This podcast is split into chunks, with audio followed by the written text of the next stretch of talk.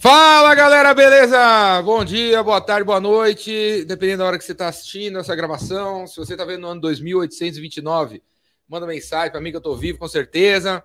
Alguma startup criou alguma coisa, tirou minha consciência daqui, botou ali, eu estou vivo aí. Manda mensagem aí, meu telefone, meu telefone continua o mesmo, 011 98182 3629 em 2729, é esse número aí. Manda aí uma mensagem para mim que eu vou atender. E se você está vendo no, ano, no dia 20 de abril de 2023, que é hoje, né? E você gostaria de sentar aqui e participar do, dos incentivadores, manda um, uma mensagem para mim dizendo por que, que você deveria estar aqui. Quem sabe você vai estar aqui, né?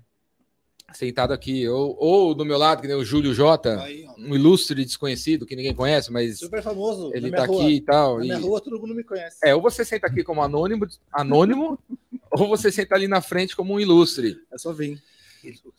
E aqui embaixo, galera, Érica, bota aí.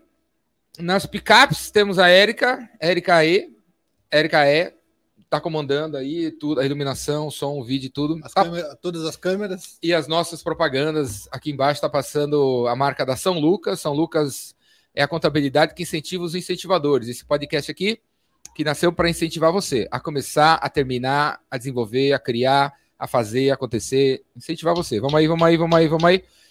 E aí o São Lucas aqui, do Leandro Bueno, é o incentivador dos incentivadores, patrocinador dos incentivadores. Leandro, se você está escutando, escuta aí que eu tô, eu tô falando a mensagem, velho. Leandro, primeiro, primeiro patrocinador. O primeiro, primeiro patrocinador. de vários patrocinadores é, de aí. Vários. Se você tem um e assim, ó, se você tem um contador na tua empresa, que se você encontrar aí no shopping, você não reconhece, porque faz quatro anos que ele não aparece na sua empresa, ele só manda DARF, boleto, ele é um contador ausente, então troca por um presente, que é o Leandro Bueno da São Lucas. Presente, inclusive aqui no YouTube, viu? Para conhecer o cara antes de contratar ele, vai aí no canal dele do YouTube, tem alguns vídeos, mais de 100 vídeos sobre contabilidade, impostos e tal. Dá uma olhada no Leandro e pula para dentro da São Lucas. Certo? Abraço, Leandro. Leandro fica em São Bernardo do Campo, mas atende o Brasil inteiro. Aí, atende Leandrão. o Brasil inteiro aí, Leandro. diretamente Salve. de São Bernardo do Campo. Certo? Ô, Érica aí, passa aí o banner embaixo aí, ó. Não, é outro banner. Vai lá em banners, clica em banners. Não, é, é outro. Vai, vai, ter que trocar. Aí, aí, é o último. É, o do Vendas Curadoras. O 0800. Aí. Aqui atrás, galera, atrás de mim, vocês estão vendo o coração do Epicentro do ano passado. Essa aqui foi a mensagem do Epicentro do ano passado. O, o tema foi o Coração, Chama. chama. E agora, ô Érica, dá, dá licença aí da, do São Lucas aí que tá aparecendo. Deixa Esconde aí. E essa camiseta que eu tô usando, galera, ó, aqui, ó, primeira mão, essa camiseta aqui, vocês vão ver aqui, primeira mão, ó. Essa camiseta é do Epicentro desse ano. O ano passado foi O Coração Chama, esse ano é Cura Meu Coração. Cura Meu Coração. E no centro do design tem meu pai e minha mãe aqui, ó, dentro do coração. Meu pai e minha mãe jovens, dentro do coração, com várias veias de emoções, empatia, escutatória, educação, comprometimento e tal. E eles no centro. Todo ano eu faço uma homenagem para meus pais. Todo epicentro eu faço uma homenagem para meus pais. E nesse epicentro aqui a homenagem vai subir o nível do jogo. A homenagem que eu vou fazer para eles, coloquei eles no, no centro da no camiseta centro do, evento. do, evento. Meu pai e minha mãe, que ainda estão vivos, vão estar lá sentadinho e tal. E eu quero que você vá lá ver esse, esse evento acontecer e ter o seu coração curado pelas palestras que vão ter lá. Quem sabe o galã que está aqui na minha frente. Já falou com ele? Fala com ele. Estou falando agora. agora. O galã que está aqui na minha frente, agora. entrevistado do momento, da hora. Fábio Galã Gaia. vai ser o palestrante desse ano. Será vai ser um dos palestrantes desse ano já ainda não foi. ainda não foi, não, ainda não, não rolou. Ainda não, fui, porque não fui convidado. Não foi convidado. Aí, ó, tá sendo... Ó, o Mariano foi, o Mariano foi, o Mariano foi, foi, sem dúvida. Vai Mas eu não fui convidado. Está sendo convidado agora. Ainda, então pronto. Convite Fechou? Vivo, a gente tem que aceitar na hora, tá aceito. Setembro. Legal, é, legal. é legal, 16, 17, 18, depois a gente vai ver. Bora, é a terceira semana, final de semana. Vamos embora, será um prazer enorme. Fábio Gaia vai ser um dos palestrantes Epicentro. Vocês vão ver a gente conversar aqui, vocês vão se apaixonar pelo cara. Já, a gente já teve outras conversas no, aqui no canal no YouTube. Se você digitar Fábio Gaia, a gente conversou uma vez. Jornal Nacional, né? No meio da pandemia. No, no meio da pandemia. Não, não, Jornal Nacional, a gente, não, a gente conversou com Vai, o Fábio no Roda Vida. Roda Viva, acho. Roda Viva. E aí tem pelo menos uma conversa aqui no canal. Dá uma olhada aí, você vai gostar de hoje. Volta aí, ver o que aconteceu no meio da pandemia. E aí, vai lá no Epicentro pra você encontrar o Fábio Gai pessoalmente. Beleza, galera? Então é isso aí. Érica, mostra aí a, a potência desse podcast. Mostra quantas câmeras tem. Aperta os botões aí. As 48 câmeras. As 48 câmeras capturando todos os ângulos da, da cena. E para no Fábio aqui, para no Fábio para todo mundo ver. Fábio Gaia, Galã Fábio, Gaia. Todo mundo que vem aqui ganha palheta. Muito minha, legal. A minha Bom, palhetinha. eu acho que está bem adequado para onde a gente está, né? Não sei se a turma sabe onde a gente está, né? Sabe? Sabe, sabe. Ga- galera, é, eu, Rock. eu não falei, eu não falei agora nesse episódio. né? A gente tá na Galeria do Rock. Nessa câmera que a Erika tá mostrando, vocês estão vendo ali a partitura ali, ó, passando atrás, tá vendo a, fachada, partitura? É a fachada. É a fachada da Galeria do Rock. Agora são seis, sete, alguma 3 para 7. 3 para 7 aqui em São Paulo, escureceu a cidade. E a fachada da galeria mostra a partitura ali, uma, uma música ali passando. Estamos na Galeria do Rock, Avenida São João, 439, a 300 metros Farol Santander. São- o centro da cidade está meio assim, caído assim, em alguns pedaços, mas ainda tem coisa boa, como esse lugar, como Farol Santander, como Praça das Artes, que fica ali, como o Teatro Municipal, Teatro que tem principal, que tem o bar mais incrível da cidade, Bar dos Arcos, foi dentro de um cofre, um negócio de um animal do Facundo Guerra, que já veio aqui. Facundo Guerra é o cara, criador de um monte de bar em São Paulo. Então, venha no centro da cidade, viu? Venha dar uma passeada no centro da cidade, que tem coisas legais aqui, como a Galeria do Rock. Beleza?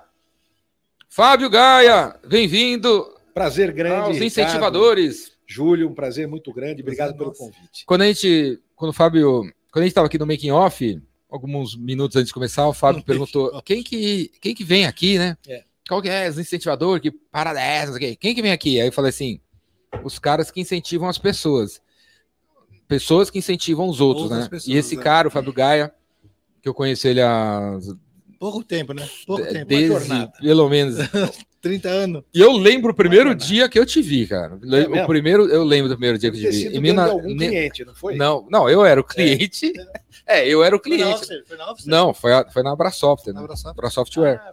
Mil, eu conheço o Fábio desde 1900 e deve ser Rodou. 80 e, esse dia foi em 89, Isso, 88 para 89, isso. 89.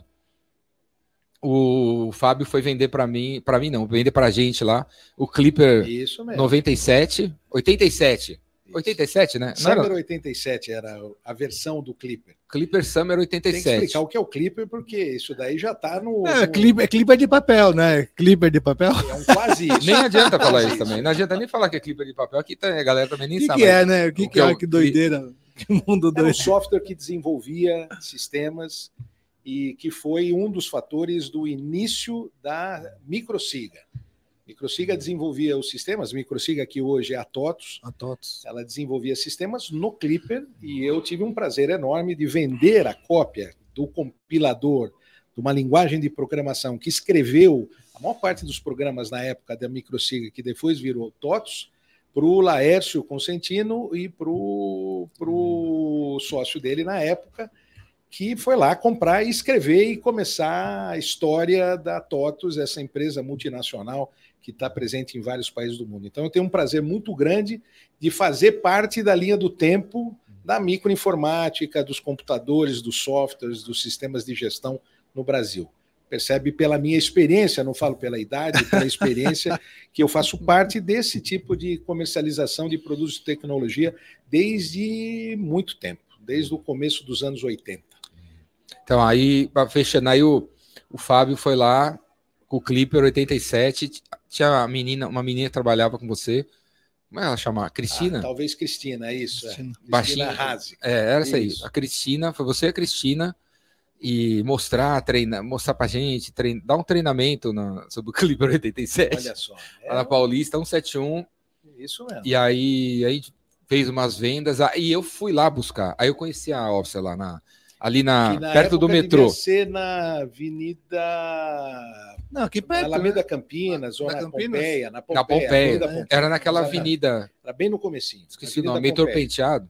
Era perto da Heitor Alguma coisa Penteado, assim. Avenida Pompeia, 1811, É. para ser mais exato. Não é? Sa- Sabia Isso que, ele- eu fui lá, primeira vez foi trabalhou lá. aqui na, na Santa Começo, comecinho da, da Officer. Não, eu fui lá. Nessa primeira vez que eu Legal, fui na. Officer foi nessa Tamo casa. aí, tamo aí. Buscar. Eu continuo vendendo tecnologia. Ricardo agora é um homem do conteúdo, da informação, da motivação. É legal, a gente está sempre perto. De um jeito ou do outro, a gente está perto. E aí, desde esse dia, eu via é, que o Fábio é um grande incentivador, né? Sempre foi um grande incentivador, né? De tudo, né? O Fábio falando, eu agradeço que eu fiz, é, faço parte da linha do tempo, da indústria, da tecnologia e tal, e realmente fez parte da linha do tempo, da minha linha do tempo, e, e, e sempre vi nele, nesse cara, um, um grande incen- incentivador, né? Só de abrir a Obrigado. boca, né? Só abrir a boca já já incentiva, Mas né? isso faz parte Já da missão da vida da gente, é ou não é?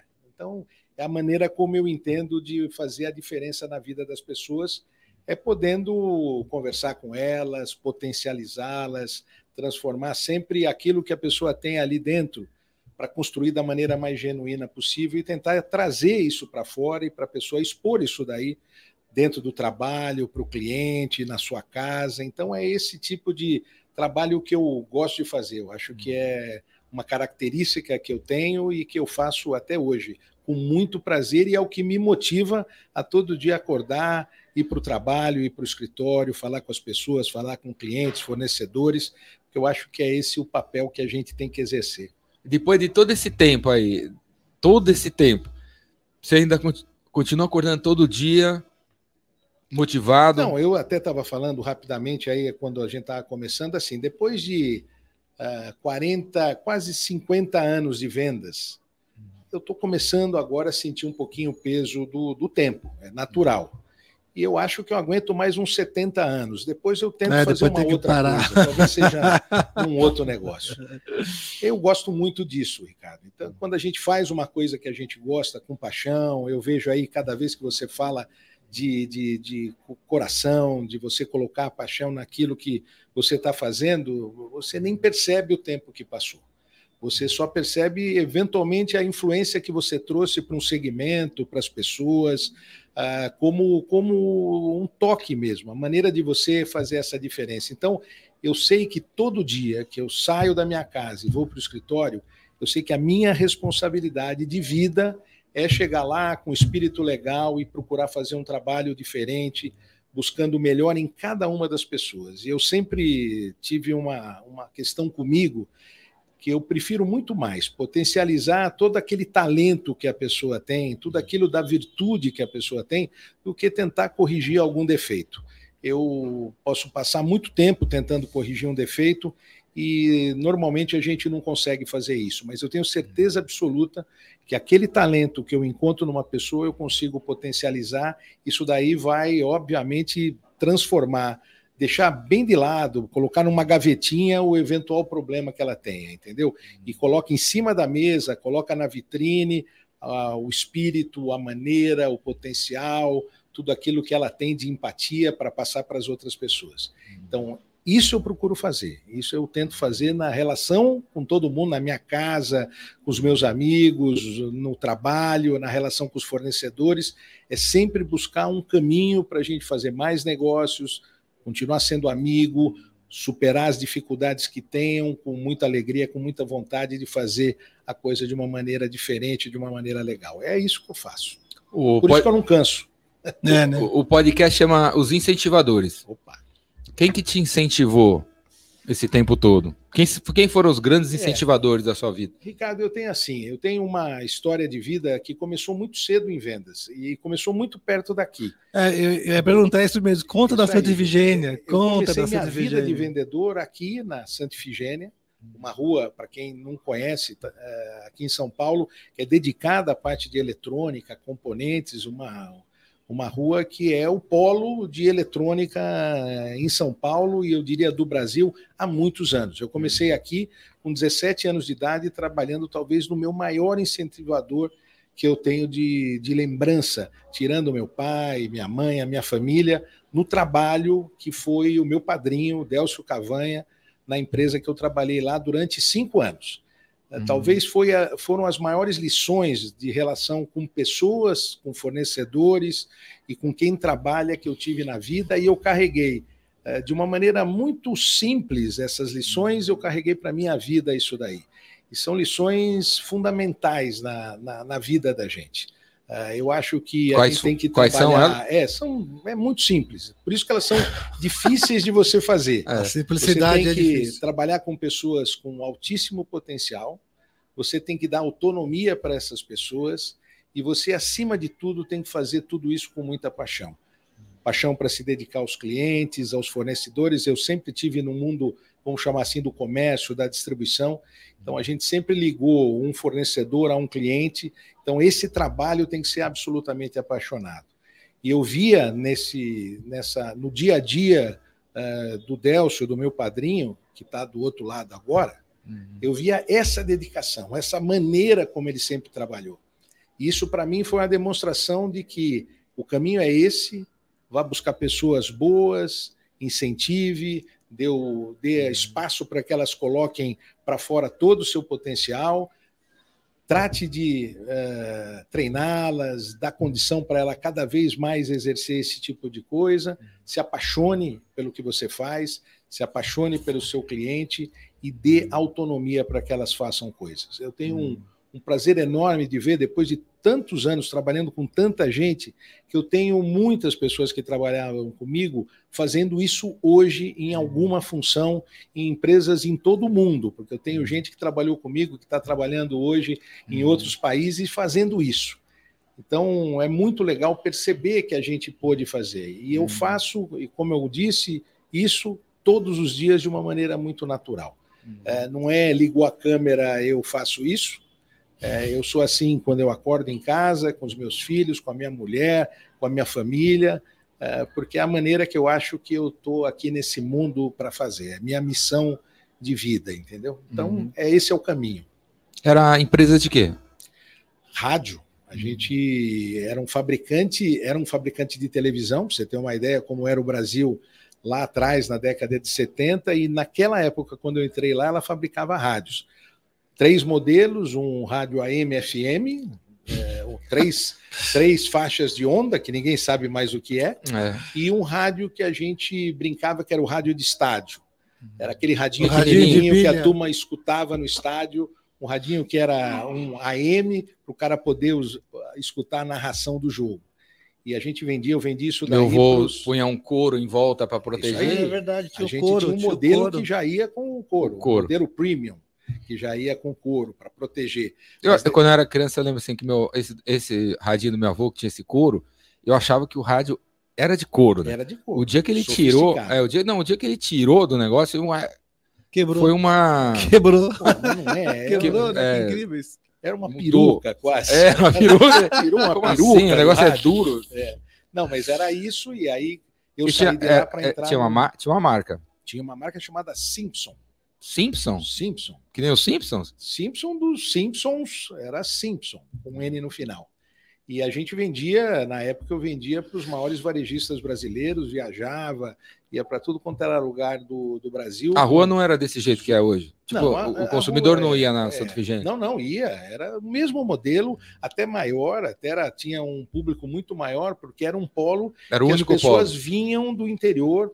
Ah, A rodoviária era bem pertinho aqui da Santa Ifigênia, hoje não está mais aí, mas a rodoviária era no início da Santa Ifigênia, e a Simpson ficava na rua Santa Ifigênia 585, lá no segundo quarteirão da Santa Ifigênia. A rodoviária tinha aquele teto colorido.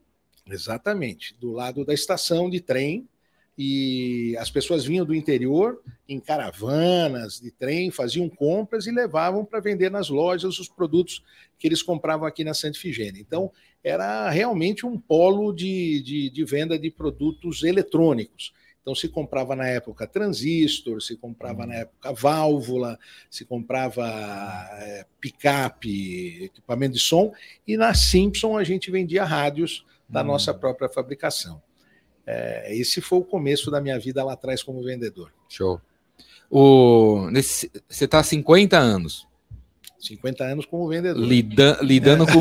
lida- lidando com. Com- é, com gente. lidando lidando com com gente. Gente, O que você acha que mudou alguma coisa na, Na- na, na gen, nas, gen, nas pessoas nesses 50 anos? Lida. A turma que você está liderando, lidando hoje, é diferente da, a 30, de, da turma de 30 anos atrás, 20 anos, não, 10 anos? É, Ricardo, falar que não mudou é, seria bobagem. Eu falar, mudou, é óbvio, mas a maneira de você mostrar claramente a sua intenção continua muito parecida. E, se você for uma pessoa genuína na maneira como você se entrega para resolver os problemas, para falar com o cliente, para buscar soluções e tal, continua igual. É óbvio que a tecnologia, a maneira como a gente se relaciona com as empresas e com as pessoas hoje mudou demais. A mídia né? mudou, as ferramentas. Tudo, tudo. A gente olha hoje o que a gente se utiliza, tá? a gente estava falando agora de versões de software e tudo mais, a mudança que a sociedade teve, o impacto que a tecnologia teve na sociedade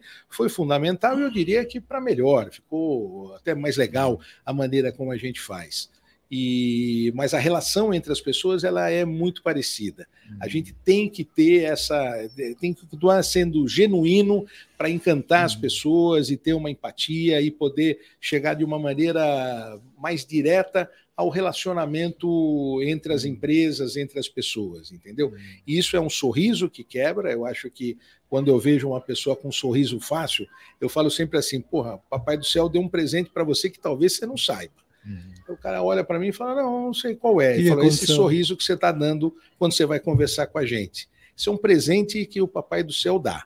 Quando você não recebe ele, você tem que exercitar muito mais. Sim. Mas você também consegue. É, também você faz isso. Se daí, quiser, consegue. Se for genuíno. Se você tentar fazer uma coisa meio fake, não, a pessoa percebe. Mas se isso daí for genuíno, isso é um presente, é um asset. É um ativo que o Papai do Céu deu lá para a pessoa para a pessoa poder usar. Então, use isso. Faça isso daí de uma maneira que ela se transforme num, num verdadeiro uh, ativo no, no, seu trabalho, nas relações. E hoje a gente fala muito de empatia, hoje a gente fala muito de, de soft skills, uhum. a gente fala muito desse tipo de coisa, mas isso daí é essa maneira natural que você recebe. Uhum. É difícil você aprender, né? É, mas você pode desenvolver. Você pode perceber que isso é importante e aí você relaxa um pouco mais e, e, e favorece a, a, abrir esse relacionamento com a outra pessoa. Uma das três coisas que o Décio ensinou você é encontrar turma uh, top isso. e sair da frente. Isso aí. Como que que dica que você dá para algum empresário que está empreendedor que está assistindo e que quer contratar gente e só contrata gente errada e tal? para ele contratar certo? Como é que identifica uma pessoa top das galáxias na entrevista? Eu acho que cada vez mais você tem que se envolver no processo de, de contratação.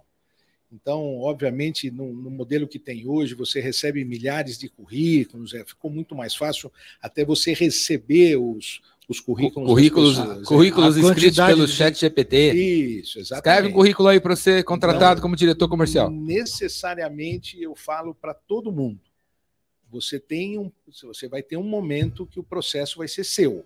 Não vai ser lá do RH, vai ser da pessoa com quem essa pessoa que está sendo contratada vai trabalhar.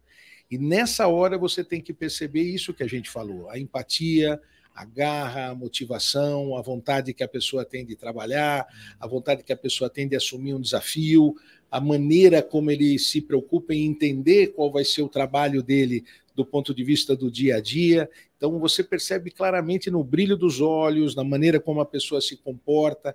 Então eu falo assim, é uma dica simples é: participe do processo no final, para que você tenha essa relação com a pessoa e que você comece a desenvolver essa capacidade de dar autonomia para ela. Isso daí passa, confiança não vem no currículo. Não está lá. Não dá para perceber. Não dá para, ah, eu sou uma pessoa de confiança. Mas você conversando e falando com as pessoas, você vai percebendo uhum com quem é que você vai lidar e a maneira como você vai dar essa autonomia para ela. É fundamental, Ricardo, é fundamental a gente uh, dar condição da pessoa poder trabalhar, liberar essa energia, liberar esse potencial. A turma fala muito da potência, né? O cara é um cara potente porque ele está conseguindo uhum. passar essa potência para o dia a dia dele. Senão ele fica lá patinando o pneu, gerando energia, não gerando movimento. Então você tem que fazer esse cara conseguir trabalhar dessa forma. E controla resultados do comportamento. Como, como que o, o senhor vê? Fala senhor, né? Como, senhor como que você. Cara, senhor. É, como, é. Que, como que você vê? É, controla, contratei a pessoa e vejo os números ou o comportamento durante o dia? Como, como que é eu falo para você assim, o, o- o- no- na vida da- de vendas, assim, o processo de você ser medido pela performance é natural. Agora você tem que medir a pessoa pelo processo de chegar naquele número, a maneira como ele está se dedicando, a forma como ele está buscando esse resultado. Isso é muito maior do que o resultado. Eu já, depois de tantos anos vivendo com vendedores, eu já tive vendedores que, assim, no primeiro mês vendeu ah, toda a cota muito rapidamente. Eu falo, esse cara tem uma vantagem, ele tem bastante sorte. Isso é importante. Agora a gente precisa É olhar um goleiro, pouquinho mais se ele vai continuar dando chance para a sorte dele. Porque o processo de vendas, muitas vezes, a venda não acontece. Às vezes não acontece, o número não acontece. Mas se você trabalhou, se você assumiu a responsabilidade de fazer a venda, se você buscou o cliente, você telefonou, você trabalhou o pipeline, você trabalhou o funil, você trouxe cliente, conversou com ele, fez a apresentação, todo esse processo foi feito e a venda não veio, você gerou um potencial para que isso aconteça, talvez num outro mês. E você pode pensar até que muitas vezes a carteira de vendas que você está recebendo, alguém gerou esse potencial e quando você sentou na cadeira, você pegou uma coisa que foi gerado por um outro vendedor, que aí eventualmente o gestor não deu chance para que aqui todo aquele trabalho que ele fez se transformasse em realidade, entendeu? Então é muito importante você acompanhar a dedicação ao processo de vendas e, acima de tudo, o entendimento de equipe e a, e a, a maneira como ele assume a responsabilidade de fazer aquela venda, assumir aquela cota, assumir aquele objetivo. É muito importante acompanhar isso. O trabalho de vendas é um trabalho de suor permanente. Você tem que estar lá todo dia trabalhando, todo dia prospectando, todo dia falando com o cliente. Não é uma loteria, não é um negócio que você vai lá, gira o peão e vai cair um número e aquele número trouxe o pedido para você.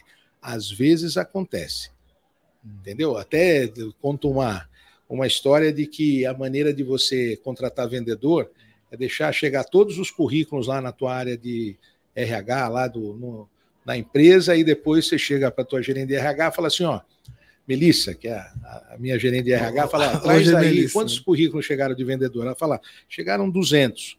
Fala, paga 30 e traz para mim. Aí ela fala, mas Fábio, você não quer dar uma olhada no, nos outros currículos? Falou, não, a primeira coisa que o cara tem que ter é sorte. Sorte. E a sorte começa por aí. Pega qualquer 30 e traz. Então, isso é uma das coisas que às vezes ajuda o Boa. cara que está lá, entendeu? Boa. Mas eu falo que é esse processo. Vendas é um processo. Você tem que ter algumas coisas que está naquilo que eu chamei do ativo pessoal, mas o dia a dia é a maneira como eu assume de responsabilidade ao objetivo, à equipe, à empresa, ao produto que você está vendendo e, fundamentalmente, ao cliente que você está atendendo.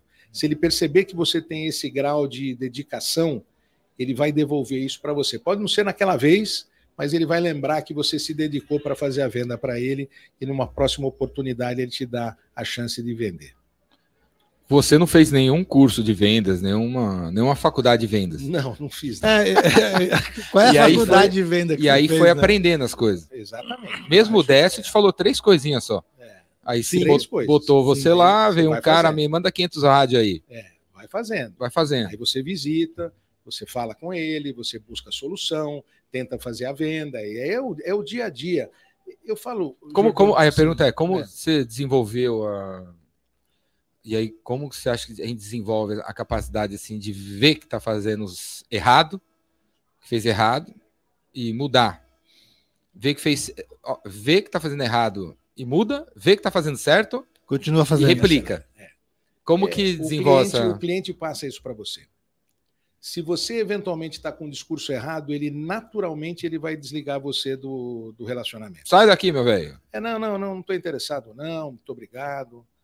Porque você está chegando de uma Aí, maneira. aí é errada. nessa hora você sabe que não Aí deu você certo. fala assim, porra, cara, não usei a maneira correta de chegar nele.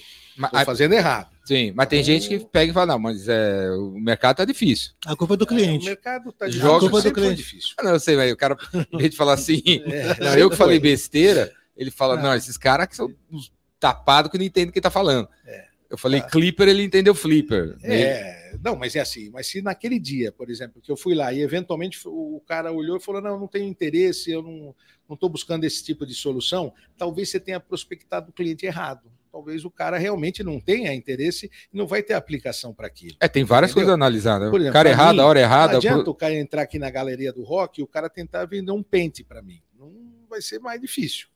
Não Entendeu? é o caminho. Porque o cara não prestou atenção em mim. Eu olho para ele e falo assim, cara, você está vendendo um pente para mim. Sabe quantos anos eu não pentei o meu cabelo? Há uns 20, Hum. pelo menos. Então você está usando uma coisa errada. Agora, se ele falou o seguinte, pô, esse cara usa um óculos, ou esse cara usa uma blusa azul, uma camisa de botão, talvez eu tenha, ele já começa a se aproximar de mim. Então é muito importante o vendedor saber prospectar o cliente dele Observar. observa, prospecta no lugar correto, porque aí vai começar a acontecer o relacionamento de venda com esse cara. Depois você vai ajustando a maneira como você faz isso. No mundo de distribuição, eh, que eu vivi a minha vida inteira, 40 anos eu estou nesse mercado praticamente, é muito importante você entender do lado do revendedor o modelo, a necessidade que ele tem, mas não só de produto a necessidade que ele tenha de crédito, a necessidade que ele tenha de uma ajuda para poder vender, a necessidade que ele tem de uma determinada maneira diferente dele pagar. Então, tudo isso daí faz parte da venda dele. E acreditar muito no que ele está falando. Normalmente, um dos principais, os erros mais básicos que tem é você não acreditar no que o cliente está falando para você. Você fala, ah, você não tem esse preço. Ah, você não tem um produto tão bom quanto o meu. Ah, Você não tem essa entrega nesse prazo. não, não vai por aí. Porque às vezes ele não está, a maior parte das vezes ele não está contando história para você. Ele está falando a verdade. E ele vai ficar muito chateado de você recusar esse tipo de coisa. Você achar que ele está sendo o comprador. Entendeu? É, faz parte do processo. Mas nunca ache que ele está mentindo para você. Nunca ache. Porque senão você começa a criar um bloqueio no relacionamento. Mas é o dia a dia. É o dia a dia que você vai aprendendo. Não tem. Por mais que você tente falar isso daí, é só a prática que vai levar a pessoa para fazer. Com quantos anos você acha que você, você deu, você saiu do primeiro degrau foi pro segundo e do segundo pro terceiro?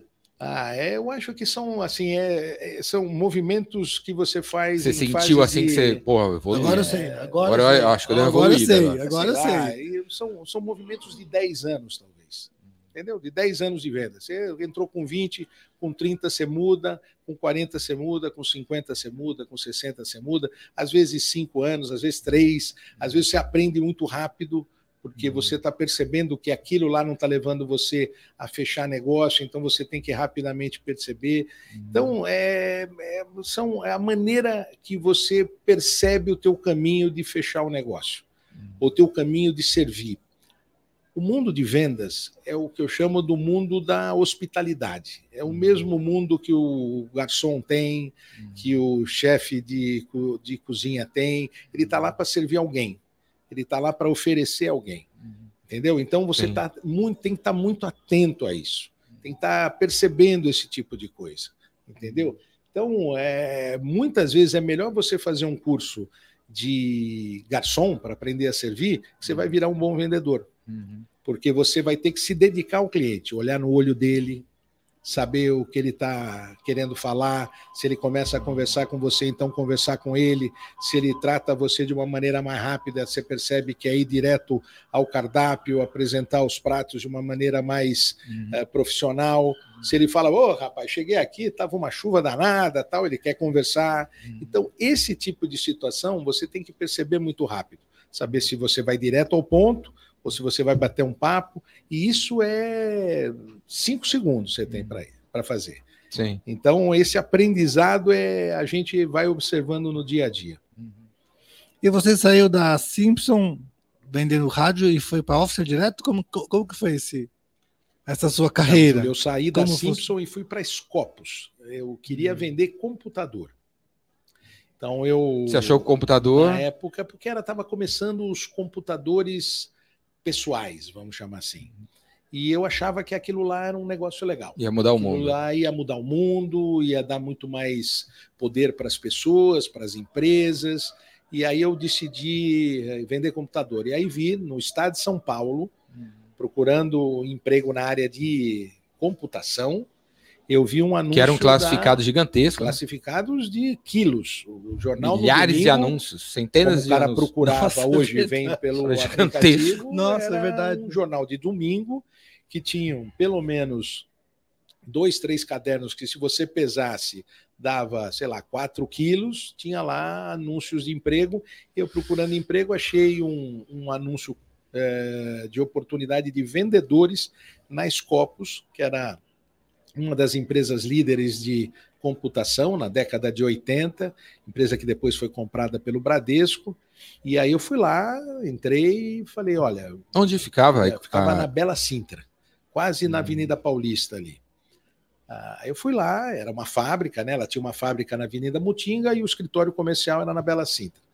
Eu fui lá e fui entrevistado por duas pessoas, um, um gestor de vendas chamado Luiz Carlos Ruzeni e uma pessoa de marketing chamado Silineu Nunes. Silineu até hoje está no mundo eh, de, de. Ele é um entrepreneur fantástico, está no mundo de startup, apoiando um monte de empresa. O Ruzeni faz muito tempo que eu não vejo. Então ele me entrevistou, eu passei lá por um processo de entrevistas e fui aprovado. Eu trabalhei lá três anos, uh, vendendo computadores para várias empresas, a gente atendia empresas diretamente, e aí dentro da Scopus... Era PC? ano- era, Já era não, ainda PC? não, ainda era um Era uns- computador era com uns data CPM. frame. Eram os da... Não, não, era um computador com CPM. Quatro Hum. flops de 8 polegadas, um negócio na- quase na época do computador a lenha, quase. E Era um que blocão. usava? era um um blocão, pouquinho depois. Quem que usava é. para quê? Ah, usava, por exemplo, assim, eu vendia para Norgreen, uma empresa de equipamentos pneumáticos. O Citibank usava para alguns processamentos.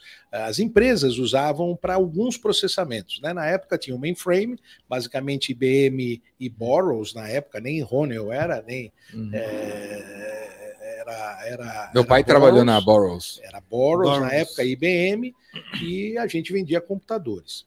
Lá dentro da Scopus, eu fui promovido para vender ah, terminais de computação, terminais que a gente vendia para acessar os mainframes. Era o começo ali da, da, da indústria de tecnologia no Brasil. O Brasil tinha uma reserva de mercado para empresas nacionais, reserva essa que foi até 92, criou alguns problemas de desenvolvimento tecnológico, mas tudo bem, era o modelo que tinha na época.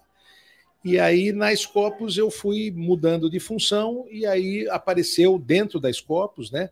ah, tinha saído nos Estados Unidos o IBM PC, já tinha Apple, esse tipo de coisa.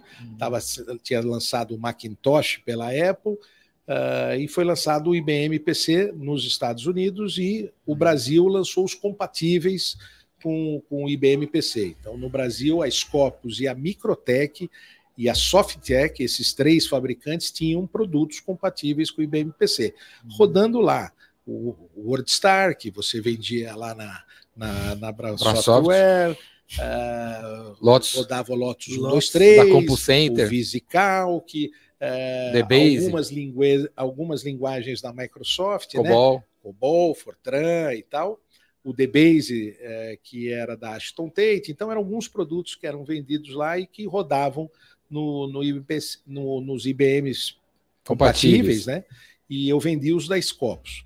Aí eu falei, bom, esse negócio é um negócio que vai vai, Vai bombar. Vai evoluir, crescer, vai vai, crescer. vai crescer. E aí a gente montou a Officer, eu montei com o Mariano, eh, em 1985 a gente montou a Officer. Mas, mas, essa, mas como, como foi a, a, a mudança de CLT, funcionário CLT, para empreendedor? Porque como que você fez isso aí Eu na fiz sua de cabeça? uma maneira é- muito simples. Eu estava, minha, minha esposa, Seus a Marta, pais a minha eram- mulher estava grávida. Seus nascer- pais foram empreendedores? Não, não foram. Mas a minha mulher trabalhava na Philips, estava grávida.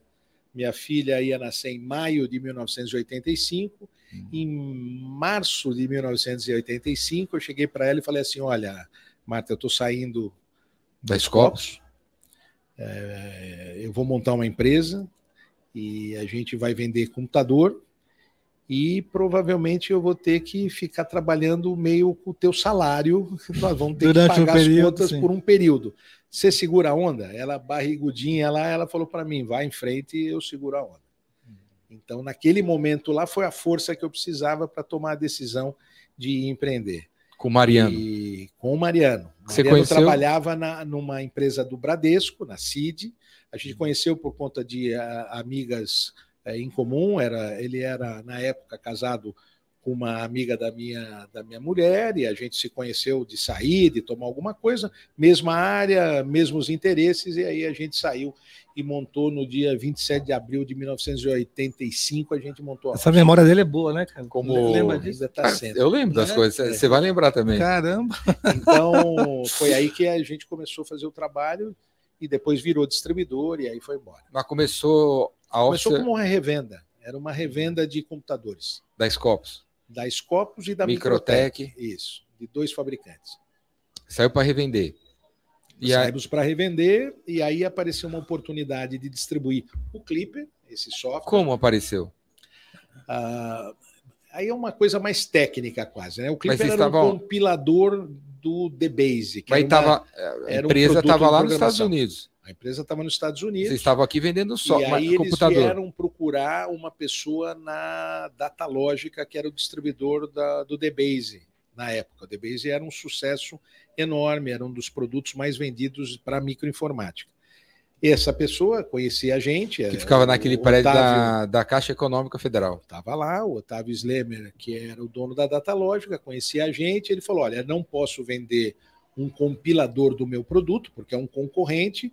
O cara está vindo aí, se vocês quiserem, vocês conversam com ele e vê se tem algum negócio. Isso era uma revenda da, da A Taloja. gente conhecia o Otávio, entendeu? Aí O cara virou para você E e o cara falou: ó, o cara tá vindo Tá aí, vindo aí, então aí. foi um outro incentivador, o Otávio Slemer. eles, ele viu em vocês. Ele olhou e falou: não, Vocês podem tem ser essa oportunidade, exatamente. Ele falou: tem essa oportunidade, bate um papo com o cara. Eu lembro que a gente foi almoçar, a gente foi jantar no Bassi, aqui na 13 de maio, com, com um americano. A gente conversou, ele falou: estou precisando de um distribuidor, vamos começar a distribuir o produto. Vocês A falavam gente inglês? fez um acordo, a gente falava mais ou menos inglês. E o cara, tudo bem. O cara era Bora. americano.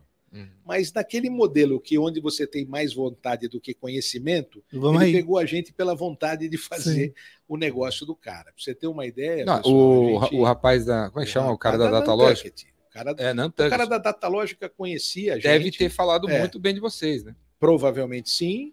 E, E vocês devem ter mostrado durante muito gente- tempo é, E a gente, naquele, naquele jantar, a gente mostrou que a gente tinha muito muita interesse vontade. em fazer um mercado importante para eles. Para você ter uma ideia, o quarto mercado mundial do, da Nantucket era o Brasil.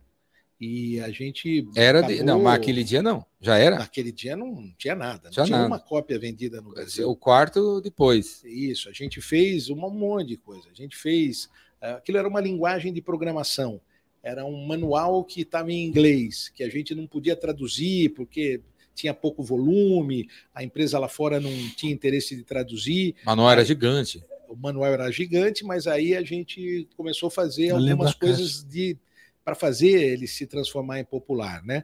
A gente pegou uma pessoa que fez um livro, o Vidal fez um livro que era basicamente a tradução do manual para português, com alguns exemplos de programação, e o que mais caminhava no mercado era o livro do Vidal e uma cópia pirata do Clipper. Isso era o que mais caminhava. Mas tudo bem, Nossa. porque a gente sabia que aquilo era linguagem de programação. O cara ia aprender a trabalhar com aquilo e aonde ele chegasse, eventualmente ele ia comprar uma, uma cópia oficial em algum momento. E isso aconteceu.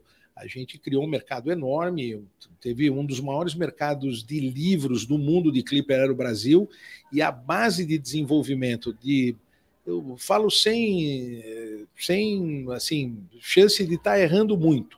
A base de desenvolvimento de mais de 4, 5 mil software houses que apareceram no Brasil era o Clipper. Em pouco Por tempo. Em pouco tempo, pouco porque tempo. a turma aprendeu a escrever, a linguagem era uma linguagem simples, poderosa, uma linguagem de banco de dados, e como eu dei um exemplo para vocês, escrevia softwares poderosíssimos, que era o caso que a Microsiga, o TOTUS, o Proteus lá atrás e tal, acabou usando Não, a Bra Software ficou rodando em Clipper até durante muito tempo. muito tempo. Muito tempo. Então, a gente sabia que tinha um fator que podia. Todo mundo usava É Clipper. isso aí. A gente tinha certeza que tinha um fator chamado BCH, uh, que é um fator super conhecido em tecnologia, em linguagem de programação, que é bunda, cadeira, hora. Quanto mais tempo o cara fica sentado na cadeira aprendendo um negócio, mais ele vai conhecer e mais ele vai perpetuar a utilização daquele produto.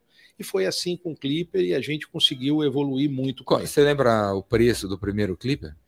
Eu acho que era 2.700 dólares uma cópia, era uma coisa assim. Durante um bom tempo, a Officer viveu só de Clipper. Uhum. Eu diria que até 1991 a gente viveu só de Clipper. Sim. Não, e, e no Brasil. De Clipper e de treinamento para Clipper, de suporte, de add-ons. A gente tinha uma série de produtos, mas o universo Clipper era o universo que a gente trabalhava. Uhum. Aí a companhia foi vendida né? Nantucket. Quem comprou? Nantucket comprou a Computer Associates na época Sim. e já tinha um distribuidor no Brasil. Sim. E aí o, o, o, dono ligou lá e falou: Eu tenho uma notícia boa e uma notícia ruim para dar para vocês. Ah, bom, então vai lá, começa pela, pela ruim.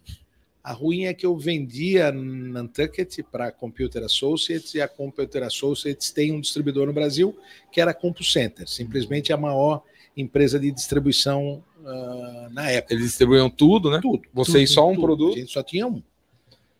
Essa é a notícia ruim. Então, fala boa. A boa é que eu consegui mais um ano de contrato para vocês. Ou seja, vocês têm um ano para tentar se virar e ver o que vocês vão fazer da vida.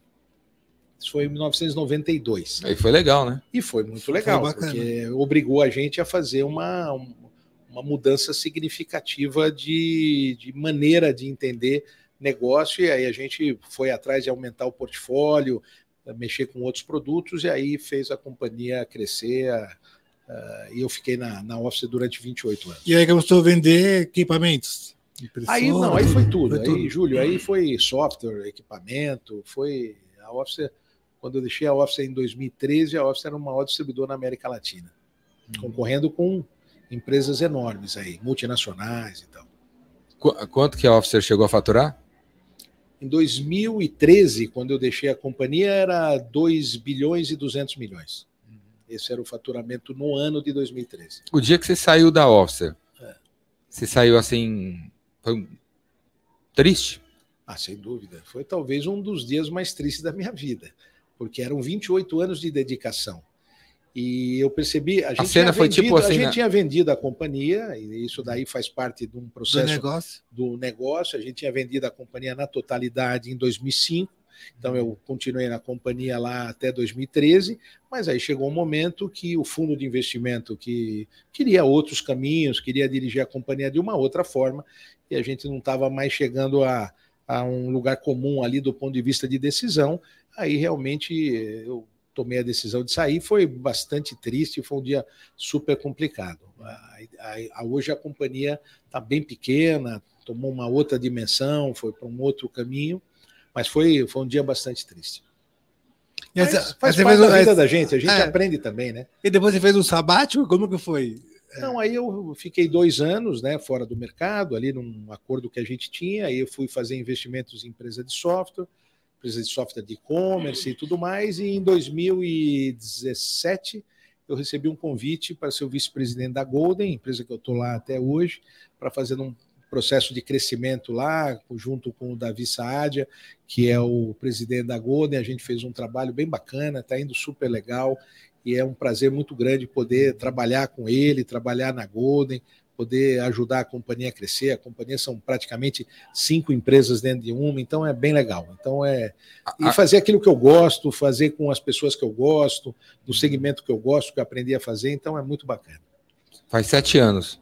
Já está indo para o sétimo ano. É brasileira a Golden? É, a companhia é uma companhia brasileira de um empreendedor há 33 anos, montou a companhia há 33 anos atrás chamado Davi Saadia e é uma companhia hoje de um faturamento bem representativo, bem grande.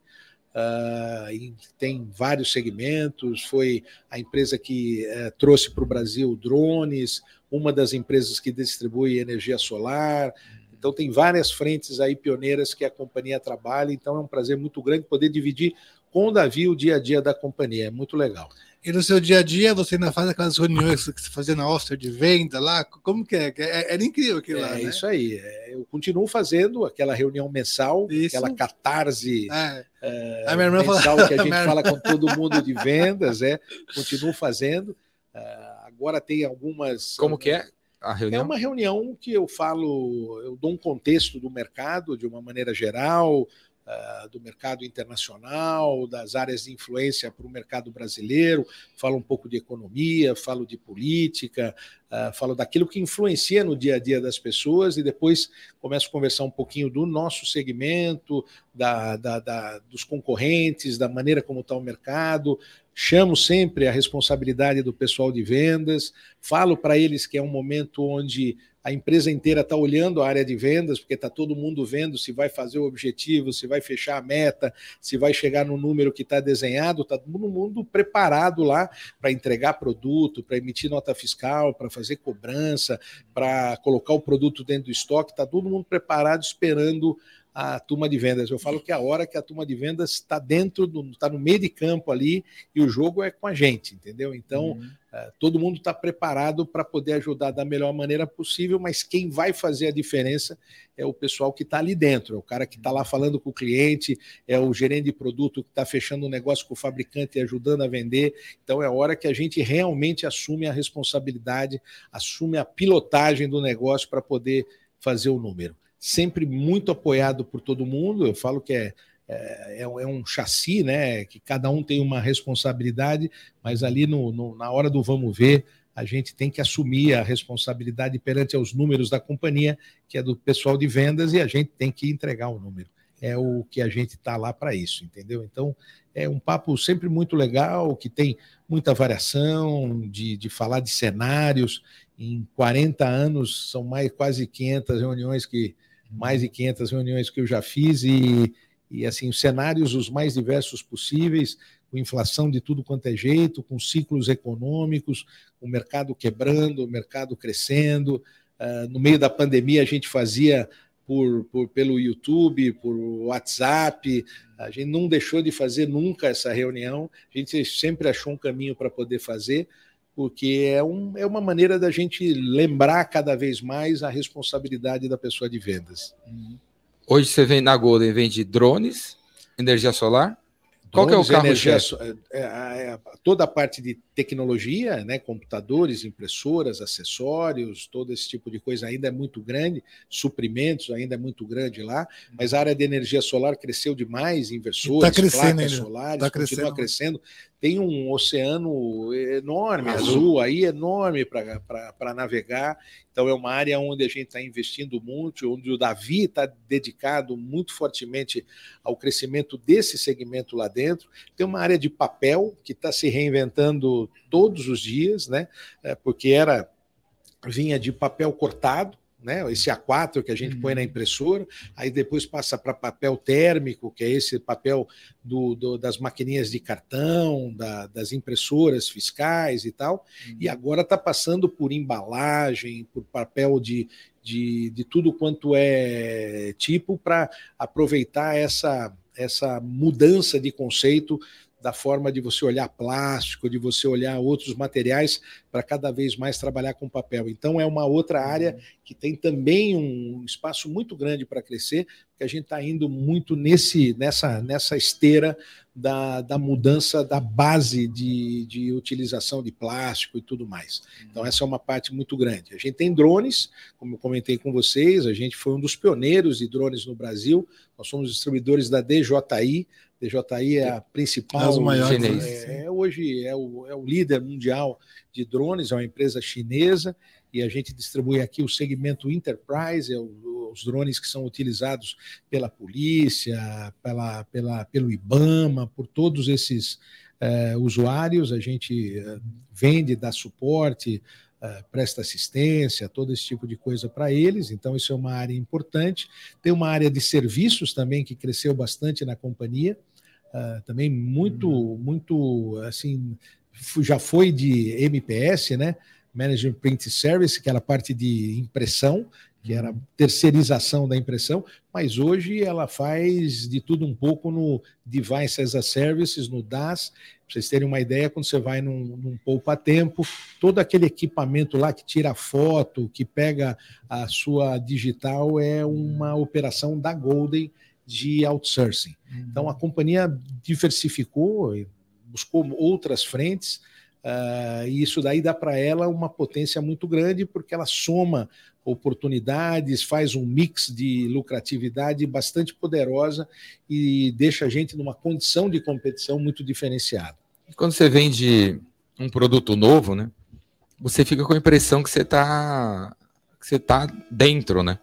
Opa, né? Porque tipo, quem vem, assim, tô querendo dizer assim, o pode ser que uma, alguém que vende impressoras a, desde desde, Desde sempre. é, né? há 30 anos, pode ficar meio com a impressão assim de estar tá por fora assim, isso.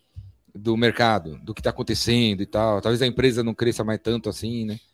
Mas quando você tem no mix assim umas coisas meio novas assim, Você está sempre aprendendo. você está sempre coisa. aprendendo Você tá sempre e olhando um mercado você fica com a novo. impressão que ah, acho que eu tô, Mas, Ricardo, a eu gente na, é- na crista da onda. É, mas, cara, é que muitas o- vezes a gente não presta atenção naquilo que eu chamo da linha do tempo da nossa vida profissional. Então, a gente passou vendendo. ah, a gente falou aqui, a gente viu nascer o Windows. Pô, quem podia imaginar no que se transformou o Windows? O Bill Gates, quando eu comecei a vender computador, ele era um cara que ele vendia linguagem de programação e teve lá uma oportunidade de vender um sistema operacional, o DOS, E tava indo, mas ele, Tava lá, ele tava ele foi lá, insatisfeito. era um DOS, que Ele ouviu um- falar que a IBM absolutamente ali é, de, de caractere e tal, para a IBM ele vendeu e tal.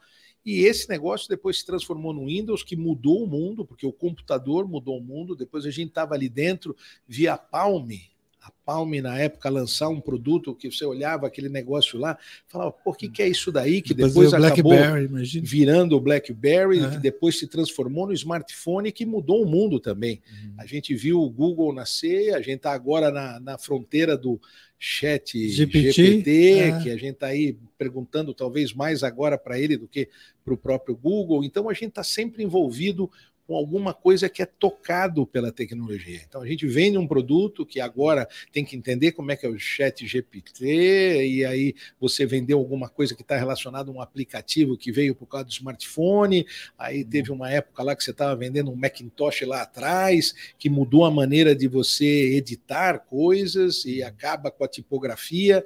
Então, eu, eu, eu, eu fico muito feliz de ter acompanhado tudo isso daí de perto, vendendo até.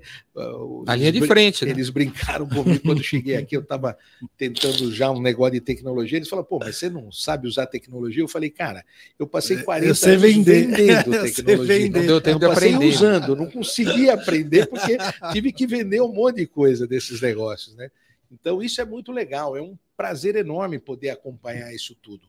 E a gente tem que parar para entender exatamente o que que isso fez com a sociedade e quando a gente começa a olhar esse negócio do chat GPT, a gente fica olhando e falando, É pô, mais uma revolução. como vai né? impactar a vida Sim. do meu neto lá. E não talvez nem do Valentim, que tem três anos, talvez da Antônia, que vai nascer em julho desse ano, ou da Júlia, da minha neta com 13 anos, ou do Bento, ou da Dora. Como é que vai ser a vida deles com esse negócio? Sim. Eu acho que vai ser muito legal, entendeu? Porque eu, quando era tinha a idade deles, telefone tinha um fio para você falar.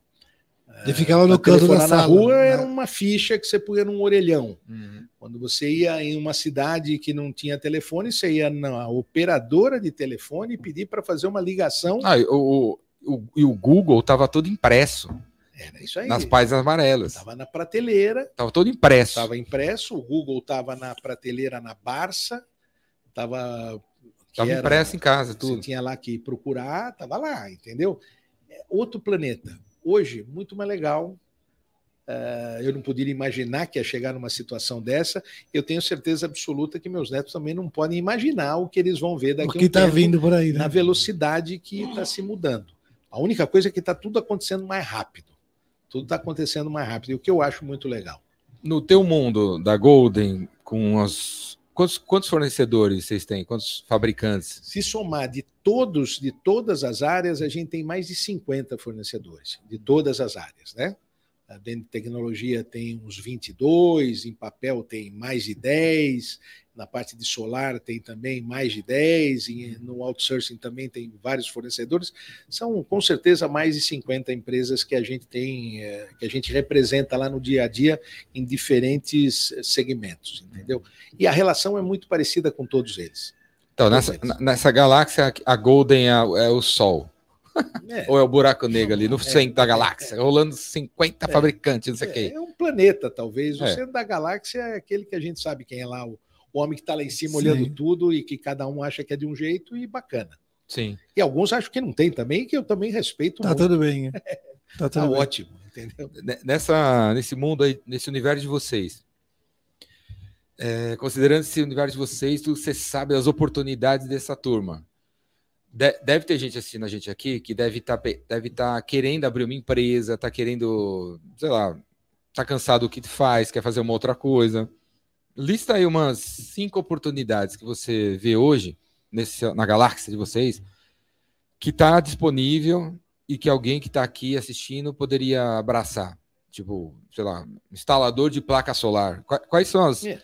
as carreiras, as oportunidades que você vê hoje e que não está faltando? Está faltando gente para fazer isso, isso, isso, isso? É, a resposta sempre mais fácil é aquela assim, né? Ah, não, então vai trabalhar em programação, vai ser um cara que vai desenvolver o chat GPT. É, chat GPT e tal. Pronto. Isso daí, sem dúvida nenhuma, para quem tem esse perfil, isso daí tem espaço enorme para ir. Uh, obviamente, o mundo de energia solar tem um espaço muito grande, seja como um instalador, seja no processo de financiamento, empresas que financiam, que instalam, que fazem desenhos de de, de fazendas de energia, esse tipo de coisa, realmente tem um espaço muito grande. No mundo de serviço, um espaço enorme, quer dizer, tudo aquilo que o ser humano vai continuar fazendo, eu continuo achando que esse ninguém mexe. O chat GPT não vai mexer num cara que é um fisioterapeuta, num cara que é um massagista, num chefe de cozinha, é, fazer. garçom, o mundo do botar fazer. Mão, botar a mão na massa. Se relacionar. Por exemplo, minha esposa é doula acompanha mulheres grávidas no processo de gestação e de nascimento. Isso vai continuar tendo, porque é ser humano. O chat é GPT vai falar o que tem que fazer, mas alguém tem que fazer. Alguém vai estar tá lá, vai estar tá conversando com você. Então, todo esse tipo de coisa vai funcionar muito bem. Tem um outro negócio que a gente tem que ficar entendendo o trend. Qual é o trend? Eu tenho 64 anos. Uh, é bem provável que 64 anos há 30 anos atrás, o cara já estava num. Cansado, meio morto, cansadão. Morto. Já estava vazando óleo para tudo quando era lá. Hoje não. Então, esse mercado do 60 over é um mercado que o nego está aberto para viagem, para relacionamento, para um monte de coisa. Então, coloca o olhar nisso. Essas pessoas vão ficar mais velhas. E não adianta falar o seguinte: não ah, vão poder parar. Não, o único negócio então é fazer um asilo. Bacana, um asilo também ajuda.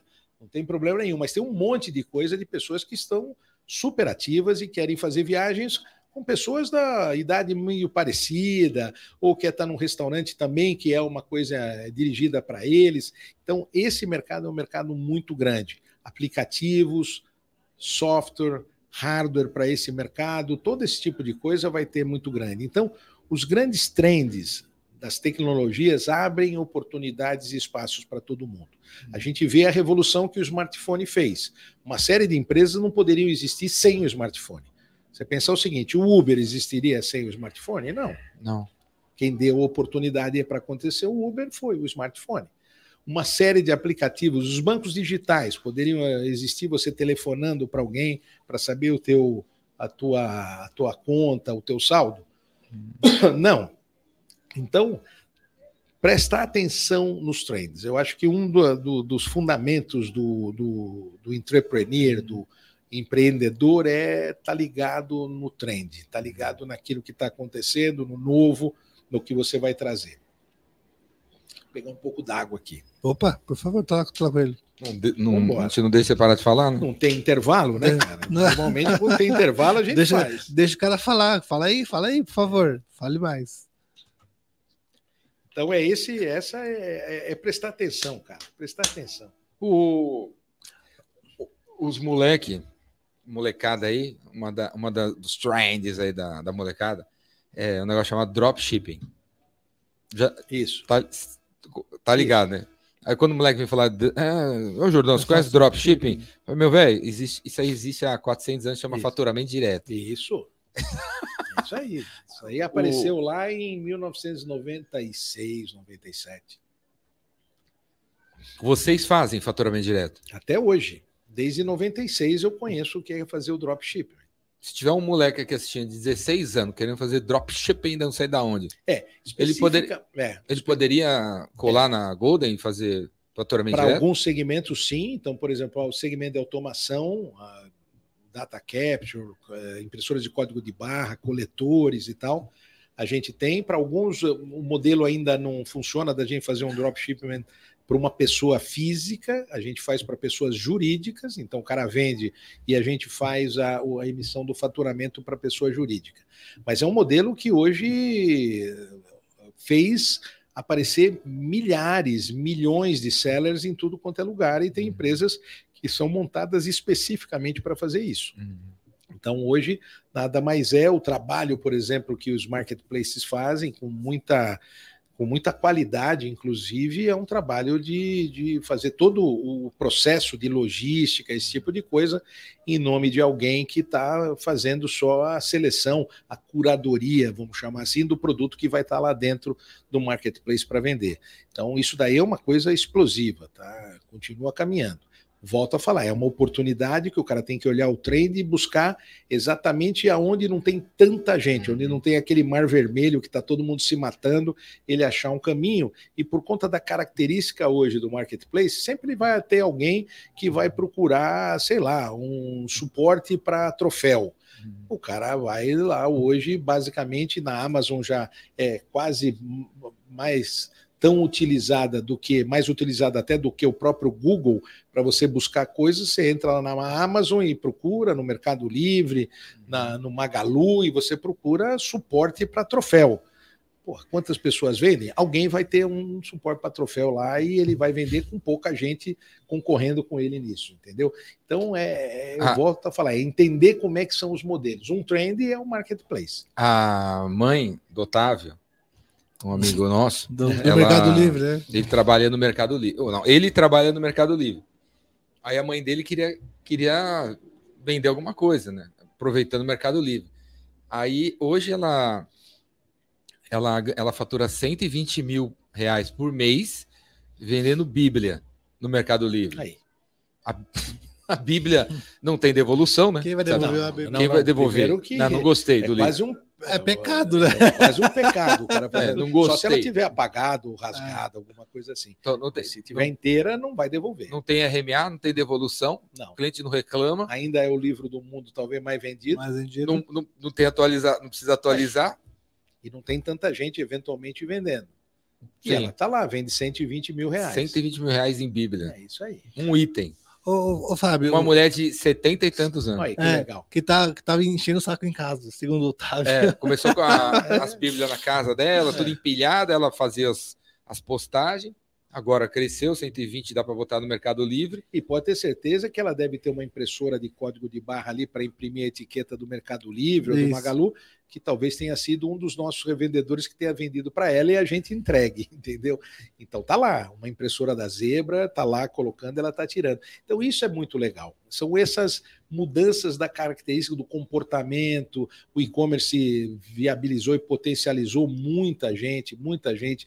Eu tenho muitos clientes que são histórias, assim, cases de sucesso de empresas que em dois, três anos são milionárias, faturando muito, prestando um serviço super legal e foram viabilizadas pelo marketplace.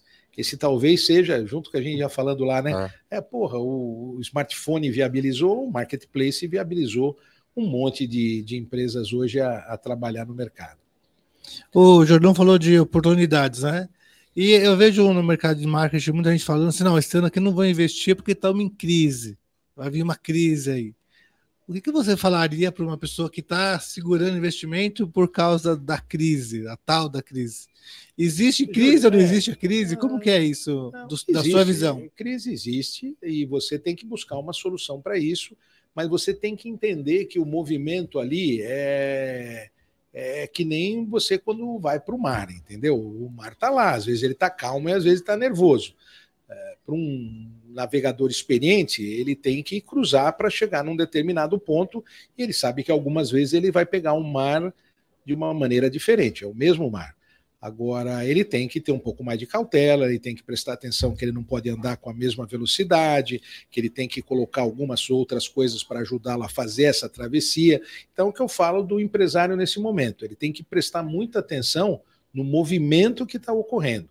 Então, eu, hoje é um movimento onde o crédito está escasso, onde o, o, cliente que comprava, eventualmente muito motivado pelas 10 vezes, 12 vezes, 24 vezes, não está tão motivado assim, porque ficou muito cara a prestação, então ele tem que tentar achar um caminho para fazer, para se proteger, para proteger o navio dele, para não deixar ele afundar, porque se ele não perceber esses movimentos, ele perde o navio nesses momentos.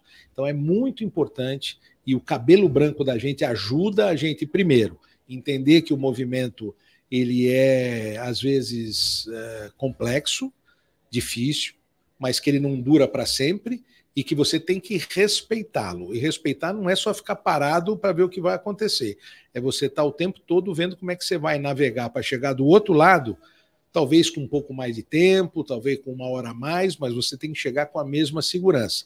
Então você muda a tua maneira de dirigir. Mas crise existe sim, exige muito mais atenção nessas horas e é uma coisa de gente experiente para quê? Para não ficar desesperado achando que isso não vai acontecer. Nunca mais. Ou como que aconteceu comigo. Nunca mais. Agora que eu entrei, aconteceu. Eu comecei a vender, porra, o juro subiu e tal. Ah, é um mudou ciclo, o governo, é um né? Não sei o quê. Ah, mudou o governo, é, agora é o Lula, isso. agora é o Bolsonaro. É ciclos. Respeite os ciclos. Entendeu? Sim, é. e, e, o que eu adicionar é, é, já que você falou do mar e tal, é, é, não remar contra a maré, sabe?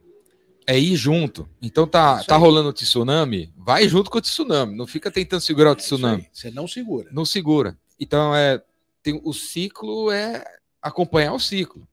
Então a crise, para mim, aparece para quem está lutando contra a, a criação. Então, quando se cria alguma coisa, cria crise para o outro. O chat GPT apareceu aqui, foi criado, aí surgiu a crise no mercado de caras que faz, faz, faziam conteúdo. conteúdo que esse bicho faz agora por eles, né? É.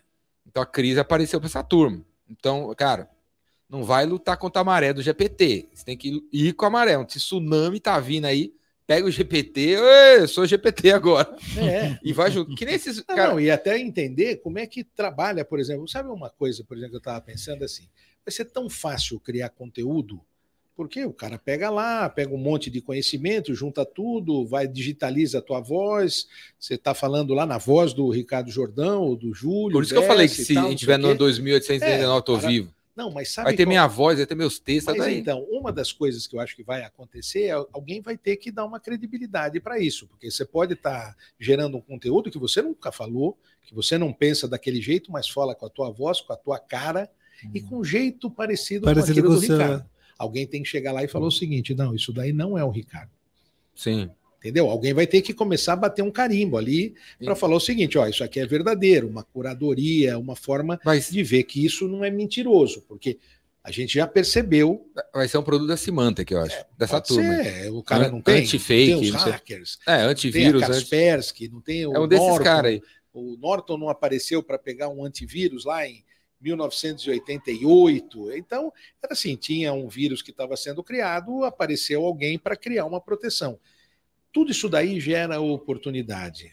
Tudo, tudo. Então o cara tem que prestar atenção no trend. Agora, tem que estar tá atento. Eu gosto de usar muita analogia, sempre usei muito, e eu falo assim: o vendedor é que nem surfista, cara. Ele tem que estar tá na prancha, dentro do mar, para pegar a melhor onda da vida dele. Se ele estiver na praia, ele não vai Reclamando pegar a das ondas. Não, não, não importa que o mar tá então, bom, né? o seguinte, bonitão, pega a prancha, entra na água, fica lá sentado e fica esperando aparecer a onda. Porque quando ela aparecer, você tem que surfar.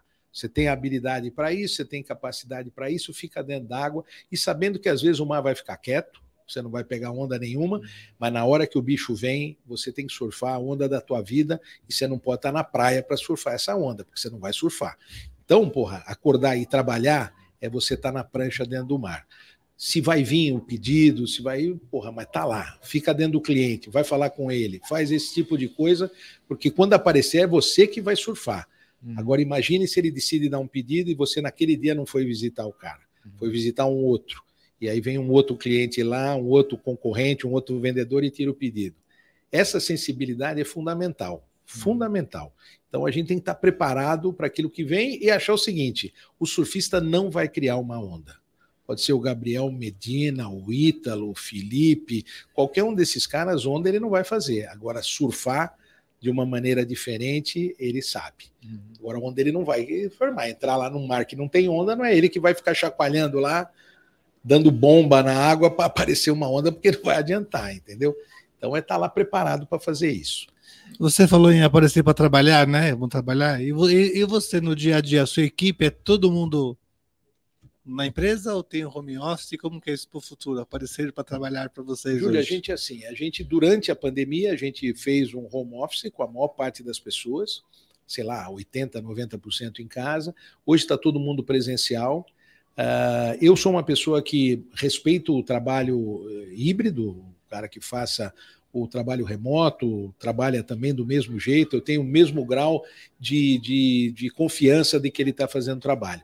Mas eu gosto de estar com gente, eu gosto de ver as pessoas, eu gosto de falar com as pessoas, passar perto, esse tipo de coisa para mim é importante. Essa energia é muito importante.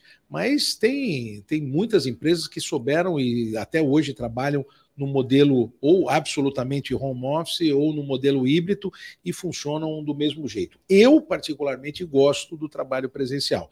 Eu, durante toda a pandemia, eu fui para o escritório todos os dias.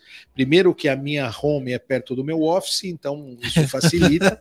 então eu, eu, eu vou lá perto. E segundo, porque é, é um momento de concentração, para mim, importante.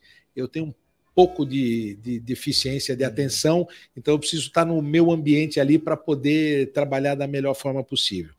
Mas no nosso caso é um trabalho presencial, tem algumas funções que são remotas, mas a mais de 90% da companhia hoje trabalha nos seus postos de trabalho. O... Quando eu colo... fui colocar lá na, no meu Instagram quem a gente ia entrevistar esses... hoje, né? Às duas horas veio a Carol, botei o Instagram dela, veio o Marcelo, botei o Instagram dele. Cadê o Instagram do Fábio? É. Não tem. Não, não tem. tem. Não tem, não tem. Você, você passou vendendo tecnologia não, e não conseguiu usar. Não, não consegui usar. Aí agora tem as redes sociais, você também não usa. Você não, não usa Instagram. Você não tem Instagram. Não né? sou nem um pouco contra, hein? Nem Mas você não, você não. Eu acompanho um monte de gente no Instagram, olho um monte de coisa, acompanho você e tal. Mas você não mas tem perfil no Instagram. Tenho, não tenho perfil no Instagram. Como é que, eu, como, é, como, é que você, como é que usa o Instagram sem ter perfil no Instagram? Pode? É, você cria um e fica quieto. ah, você tem um fechado lá. Eu tenho lá. FG. Não, eu acho que é. FG. um outro nome lá. É, pseudônimo. É, tá lá para eu poder acompanhar. Você fala para mim assim, você não vai ter? Eu digo para você que eu nunca falei nunca, entendeu? Então, não sei. Até hoje eu não consegui ter o tempo necessário para tomar conta desse tipo de coisa. E é uma coisa que quando eu tiver, eu vou cuidar, entendeu? Então, o teu LinkedIn também, então, você não, hoje, não faz nada. Muito pouco. É pouca, movimento muito Às vezes comenta em algo, né? Às vezes comenta com algo. Acho uma ferramenta poderosíssima. Mas, mas como, é, como, é que é essa, como é que é a vida sem isso? Sem redes sociais? Não, eu não sei porque eu nunca Deve tive. ser mais produtiva, né? É, eu nunca tive. Provavelmente mais produtiva, porque tem uma cobrança natural quando você está dentro de uma rede dessa, das pessoas que te acompanham por pedir conteúdo, por pedir uma foto, por pedir um texto. É, você sumiu. uma sacada legal. O cara fala assim, o cara às vezes para mim assim, você sumiu. É. Eu sumi, tô aqui, ô meu. É isso. Você não tá, é. você tá mandando mensagem para mim. Liga para mim. É, liga. É. Pega o telefone e liga. Entendeu? Então não tem problema nenhum. Então, é, é, é, assim, tem uma, uma característica que eu ainda não me acostumei, entendeu? Eu acho um barato, eu acho legal, gosto de acompanhar, mas eu mesmo, ser um gerador de conteúdo ainda não. Não, não faz sua cabeça. Não tive tempo para isso, porque isso exige, tempo como eu mesmo. faço hoje, o meu trabalho a dedicação que eu tenho, a hora que eu chego, a hora que eu saio, a quantidade de clientes que eu falo, de reuniões, de fornecedores que eu visito, eu ia ter que ter um tempo para fazer isso daí do ponto de vista do meu material, do meu conteúdo. Uhum. Colocar um, podcast, colocar um post no Instagram, ir lá fazer uma inserção no LinkedIn, fazer um negócio desse. O que é muito legal, Ricardo, é que assim, eu hoje eu coloquei lá, eu que eu vinha para cá, você mandou aquele aquela imagem, é, aquela imagem eu coloquei no, no LinkedIn e um monte de gente entrou. É, e isso é muito legal, porque primeiro um monte de gente usa, um monte de gente se interessa por aquilo lá, e eu acho super bacana. Mas eu pensar em fazer um conteúdo para isso era tomar um tempo do meu dia a dia que eu hoje ainda não tenho disponível. Você fala, um dia você pode ter? Talvez. Eu acredito que sim. E eu vai ser um barato, vai ser legal. Eu só uhum. preciso manter a minha capacidade de passar, passar coisas interessantes de conteúdo, uhum. informações fundamentais. Uhum. É, Para a pessoa que olha lá e fala, porra, que legal, deixa eu acompanhar esse, esse figura aí, porque ele está falando coisas importantes. Então, hoje ainda não tem esse tempo, mas acho muito legal e muito poderoso, entendeu? É um poder incrível, por exemplo. Eu acompanho o teu trabalho e eu vejo a quantidade de pessoas que você tem seguindo, te acompanhando e pedindo conteúdo para você diário, exige que você tenha um grau de dedicação enorme para isso. Sim. Talvez hoje, há muito tempo, você acorda e vai dormir pensando o que eu vou falar, o que eu vou postar, que tipo de coisa eu vou abordar, de que assunto eu vou discutir. Sempre entendeu? novo. Então tem que ser todo diferente, porque vai criando lá uma biblioteca, e se o cara começa a ver muito assunto igual, fala, porra, bacana, você não sabe falar de outra coisa, coisa? diferente, é. é porra, todo mesmo tinha prequelo aí todo dia. Então isso é, um, é uma coisa que ainda não me fez ir para lá, entendeu? Não me fez ter um perfil, uma coisa dessa. Pode ser, Pode ser. Muita gente fala, pô, mas cadê teu Instagram? Falo, pô, não tem. E, e, hoje você já é bisavô ou só é avô? Como eu sou que é? só avô, calma. Só avô. Calma, calma. Eu sou velhinho, mas não eu sou tão... vejo faz tempo. É, faz e nem tempo, espero né? que a minha neta mais velha, com 13, 13 anos, 13, 13, né? já saia acelerando é. também. Calma. Nova, calma. nova. Tem que curtir bastante lá. A Júlia com 13 e a minha mais velha. Pessoalmente, eu, a última vez que eu tinha te encontrado, foi há bastante tempo atrás. Muito tempo atrás. Não é? É. Uns 10 anos? Deve ser. Por aí. 10 anos? Pessoalmente. É, é pessoalmente. Falou, a gente fala por telefone e depois falamos no tubo, né? Aquela e, vez que a gente no fez tubo, no é. E no tubo. A, a, hora que eu cheguei aqui e te vi aqui, eu achei você novo.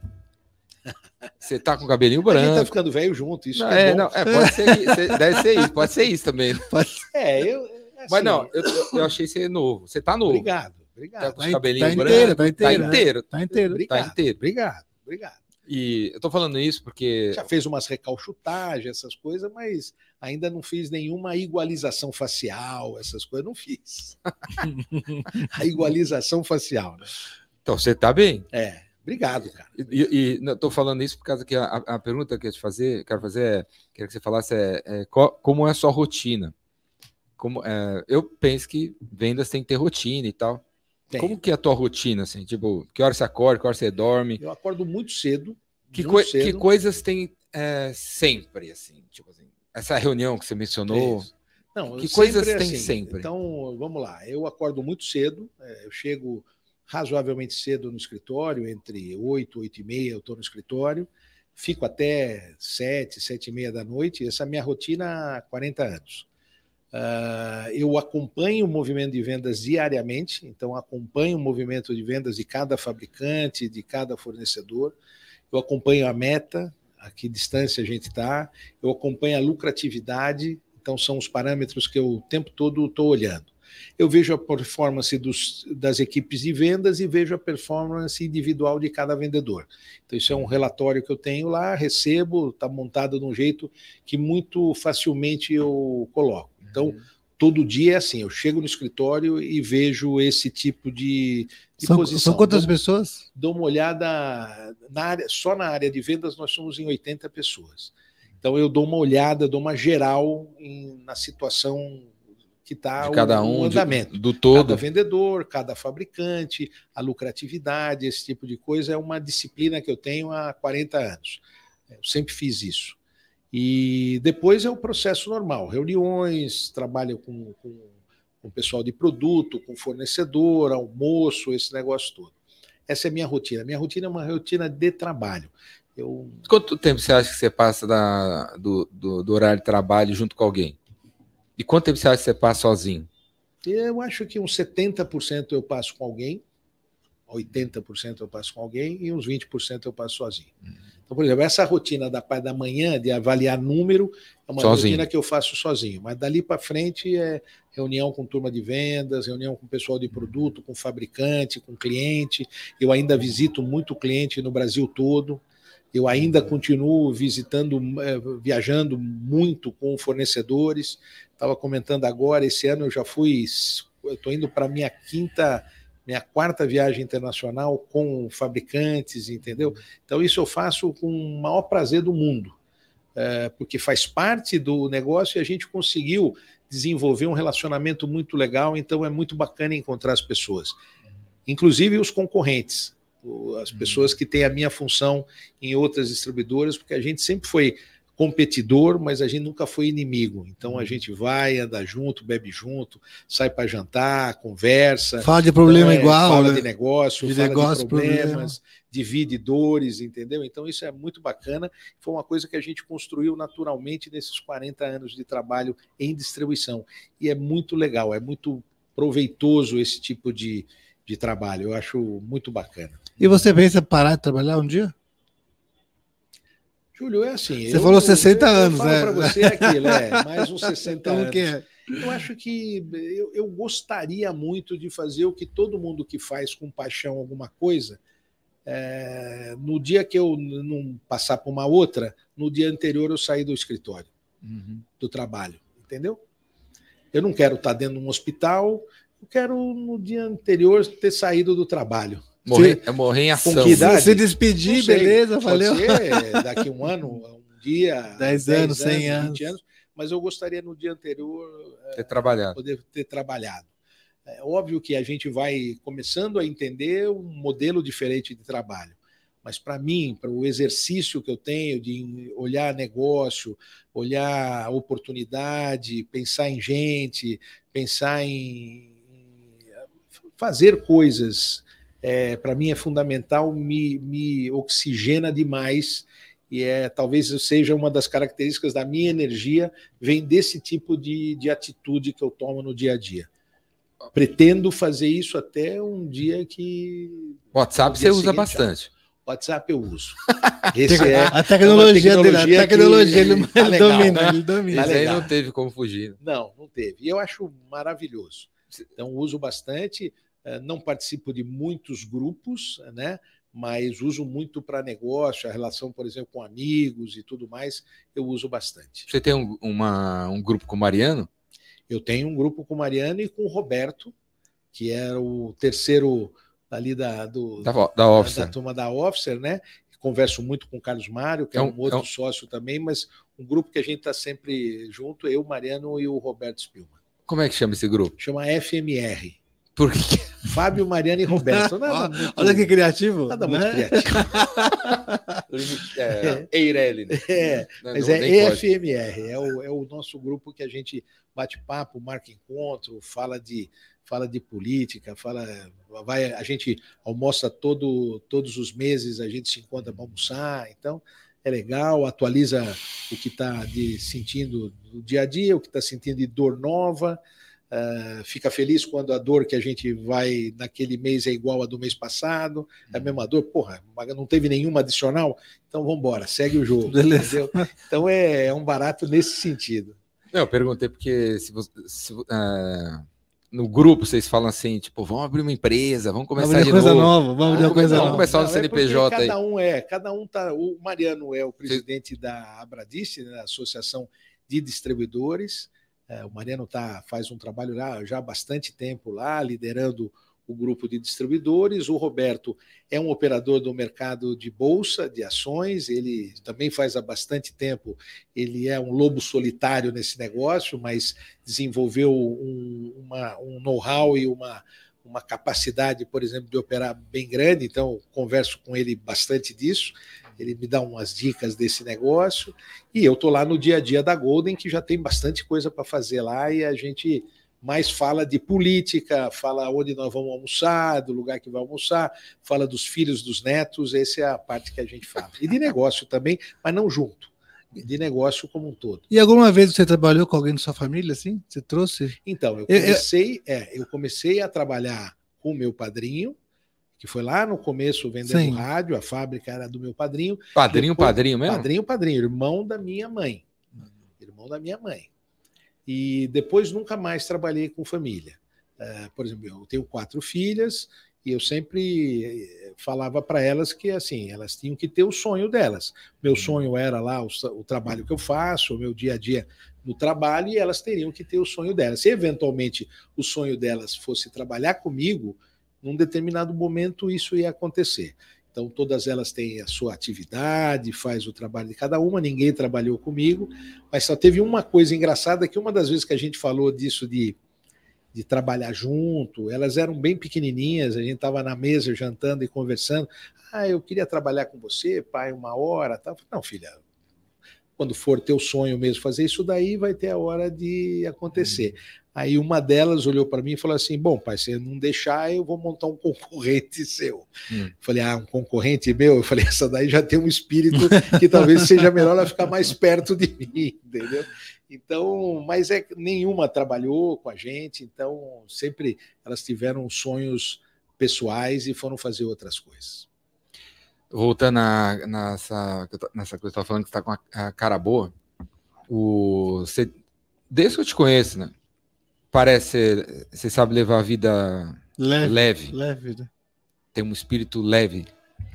Qual eu, que é a, o que, é. que você acha que você faz para ter esse, essa cara, essa, esse jeito leve?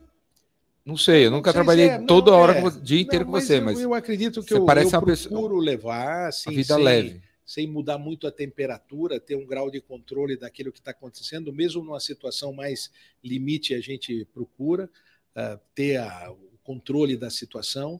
Uh, eu faço coisas diferentes, eu gosto muito de automobilismo, eu acompanho automobilismo durante muitos anos, eu tive equipe na Stock Car, então tem um monte de coisas assim que fazem eu também mudar um pouco do, do cenário onde eu estou eh, envolvido. Então, eu gosto demais de automobilismo, de falar de automobilismo, então, isso daí me Podia ter um Instagram de, sobre um automobilismo. Canal, né? É, não, pode ser. Pode ser que eu venha falar de estocar, por exemplo. Na, é um no, no, no, no, Epicentro, uhum. você vai conhecer um menino, ele tem 13 anos. Ele, ele vai estar com 13 anos. Ele tem um canal no YouTube que só fala de automobilismo. Ó, oh, que legal. Você vai achar o um menino surreal, assim. Que legal. Menino incrível, É surreal, assim. Não, é. E tem um canal de automobilismo e tal. Aí. Sei lá. Pode ser que. Quem for, é, pode ser uma hora. Isso eu gosto muito, acompanho muito. Até hoje, a equipe que a gente tinha na Officer ainda continua ativa. Eu lembro que o carro, o carro era azul, né? É, patrocinado pela Samsung, pela Microsoft e tal. Essa equipe continua ativa, ela está é, competindo em duas categorias, Stock uma na América do Sul e na Stock Car. Então, são seis carros hoje, quatro carros na Stock Car e dois na TCR, que é uma categoria de carros turismo na América Latina, e eu sempre troco ideia com o pessoal, com os pilotos e tal. Quando tem competição eu vou, esse final de semana vai ter aqui em São Paulo a Stock Car, lá em talvez em 2000, que nem você falou, em 2100, teve um final de semana que teve uma corrida e é o que antecede essa nosso bate-papo aqui. e eu vou estar lá com eles, que é super legal, então isso me ajuda também a mudar um pouco o estresse. Eu levo a vida numa boa, sou pai de quatro mulheres, o que faz o, eu ser um dos caras mais paparicados que existe, porque elas estão o tempo todo preocupadas comigo, acompanhando tal, então me ajuda bastante. É, procuro levar a vida numa, numa boa, cara. Os problemas acontecem, a gente tem que tentar ver como é que a gente transforma isso daí e fazer, tem a frase lá, fazer do tombo um passo de dança. Eu sempre aprendi a fazer isso daí e faço isso até hoje.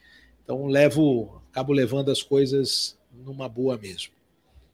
E tem um, um evento da, da Golden, igual tinha da Office, aquele canal 2000? Júlio, não, não tem. Não tem. É, o mercado mudou bastante, é. né? Então a forma da era, pessoa... Era, era incrível aquilo, tá? É, era incrível. Era legal, né? Era, era incrível. Legal. Eram 4, 5 mil pessoas que participavam de um, de um evento ali num dia. Sorteava carro. É, não, fazia tudo. Eu sorteava carro, era incrível, era moto. Um show, era um show do Faustão ali que a gente. Era o show do Faustão, um mas. show do Faustão que a gente fazia. Era muito legal, mas a gente fazia do fundo do coração e passava isso daí de uma Você maneira lembra muito evento? legal. Sim, claro. É, eu, eu tinha um prazer enorme de estar lá, de ser meio o apresentador, o MC. Me- meio não, era, era é totalmente, era o MC, totalmente. é.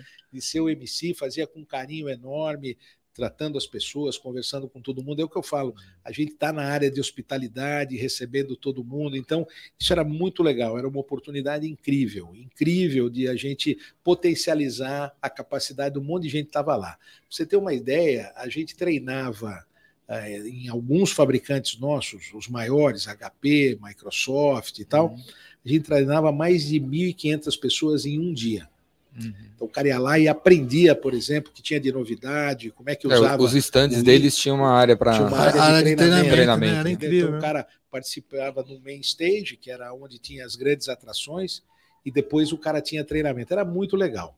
Hoje mudou muito. A maneira do cara obter conteúdo é desse jeito que a gente está vendo Uhum. agora.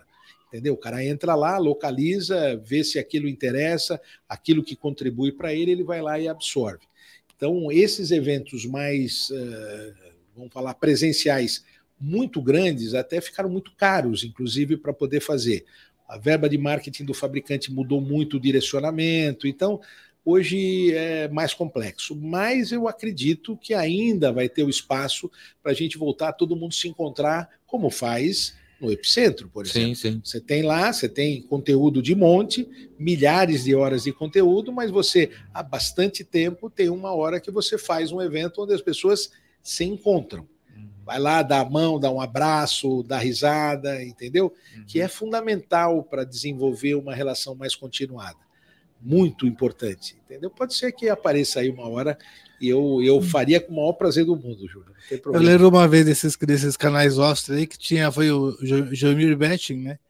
E ele foi sair do palco, ele caiu. Ele, trope, ele tropeçou e caiu, aí ele levantou e falou assim: Eu não sei o que está vindo pela economia ainda pela frente.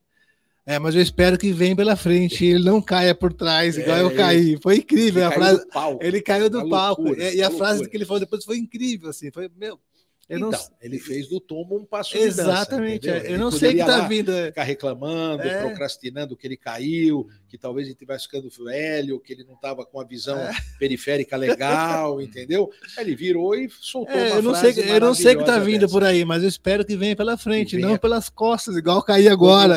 agora. E aí o pessoal apla- aplaudiu ele de pé, foi É. incrível, foi É, demais, cara. É, exatamente. Era, é- é um- era um evento Era muito demais grande. mesmo. Durante 13 anos eu tive o prazer de liderar esse evento e que só foi crescendo. Ele saiu de algumas poucas centenas de pessoas no ITM Expo, que era um, é uma área de, de eventos que tem até hoje ali na Vila Leopoldina, até os últimos, que eram Transamérica, No Transamérica. eh, né? que eram 5, 6 mil pessoas durante o dia. Eu lembro que eu falava pra Cláudia, meu, a gente vai poder ir esse ano, pode ir esse ano. Ela vai, mas não vai participar do sorteio. Pode ir, É. mas não participa do sorteio. Tirar lá o nome do irmão É. da funcionária é complicado. Mas foi bem legal, foi, era incrível mesmo, era, muito, era demais, demais. Show de bola, galera! Opa! Acabou?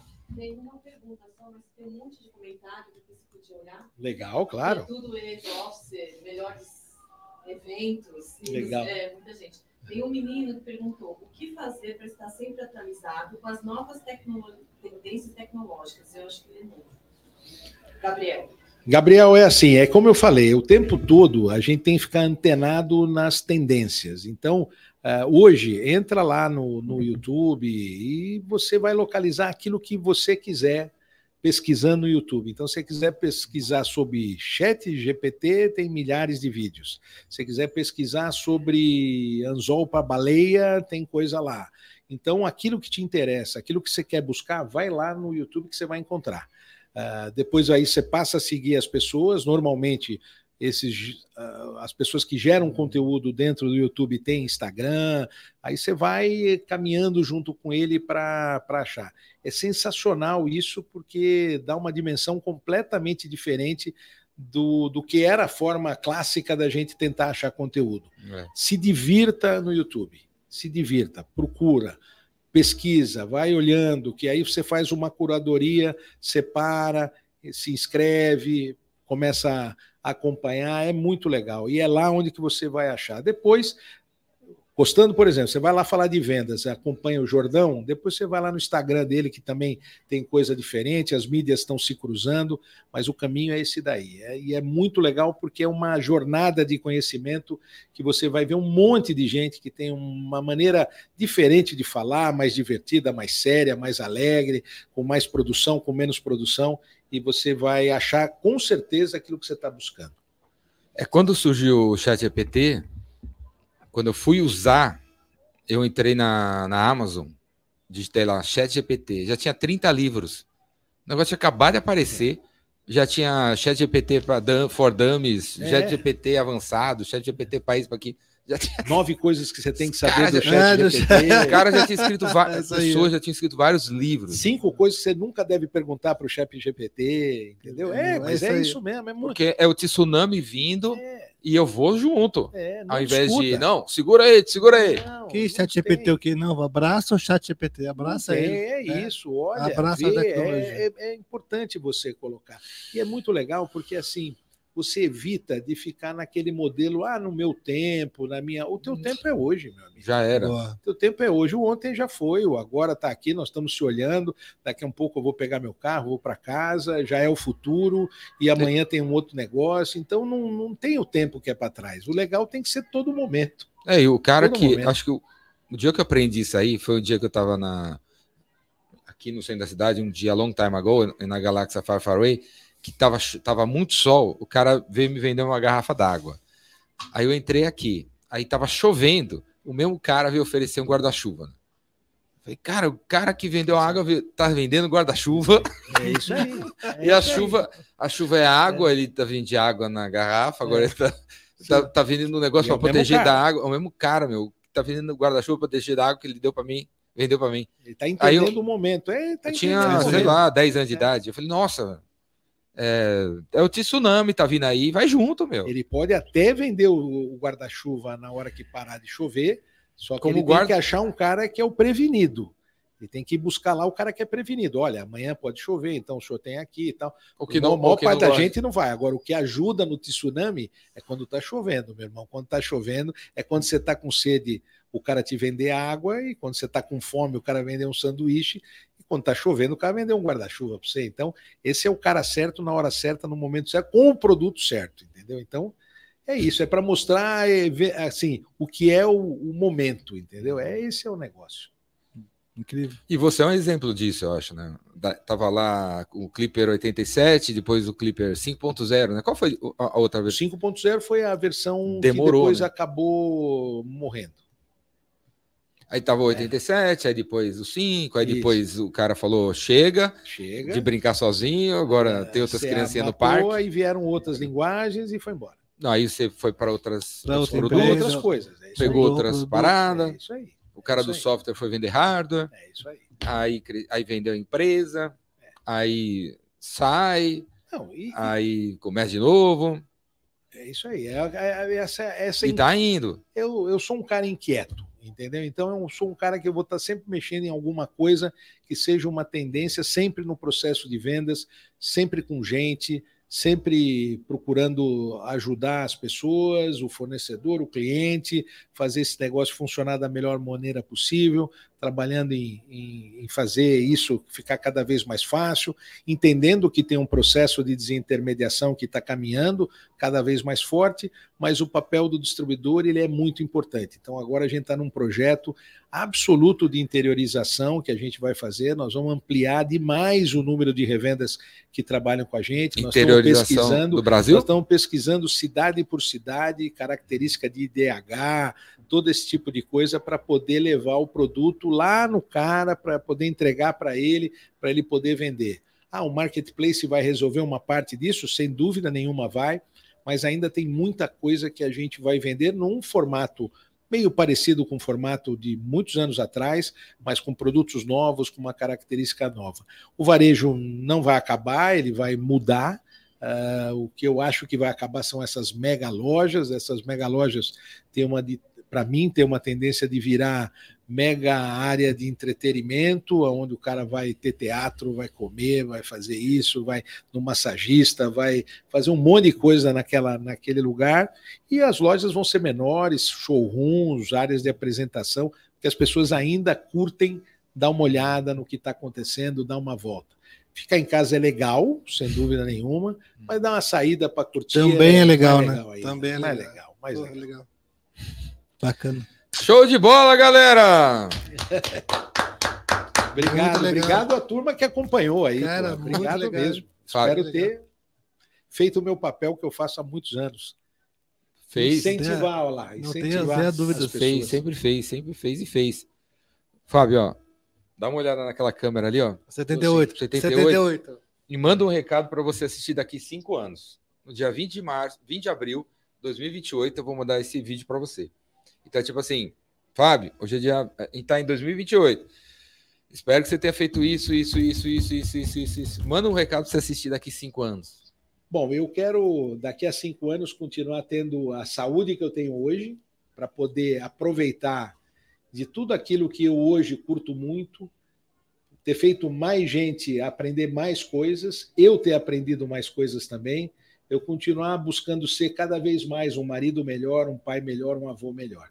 É isso que é minha, meu objetivo. Daqui a cinco anos, a minha netinha que está nascendo agora vai ter cinco anos de idade, a minha neta mais velha, Júlia, vai estar tá ficando maior de idade, com 18.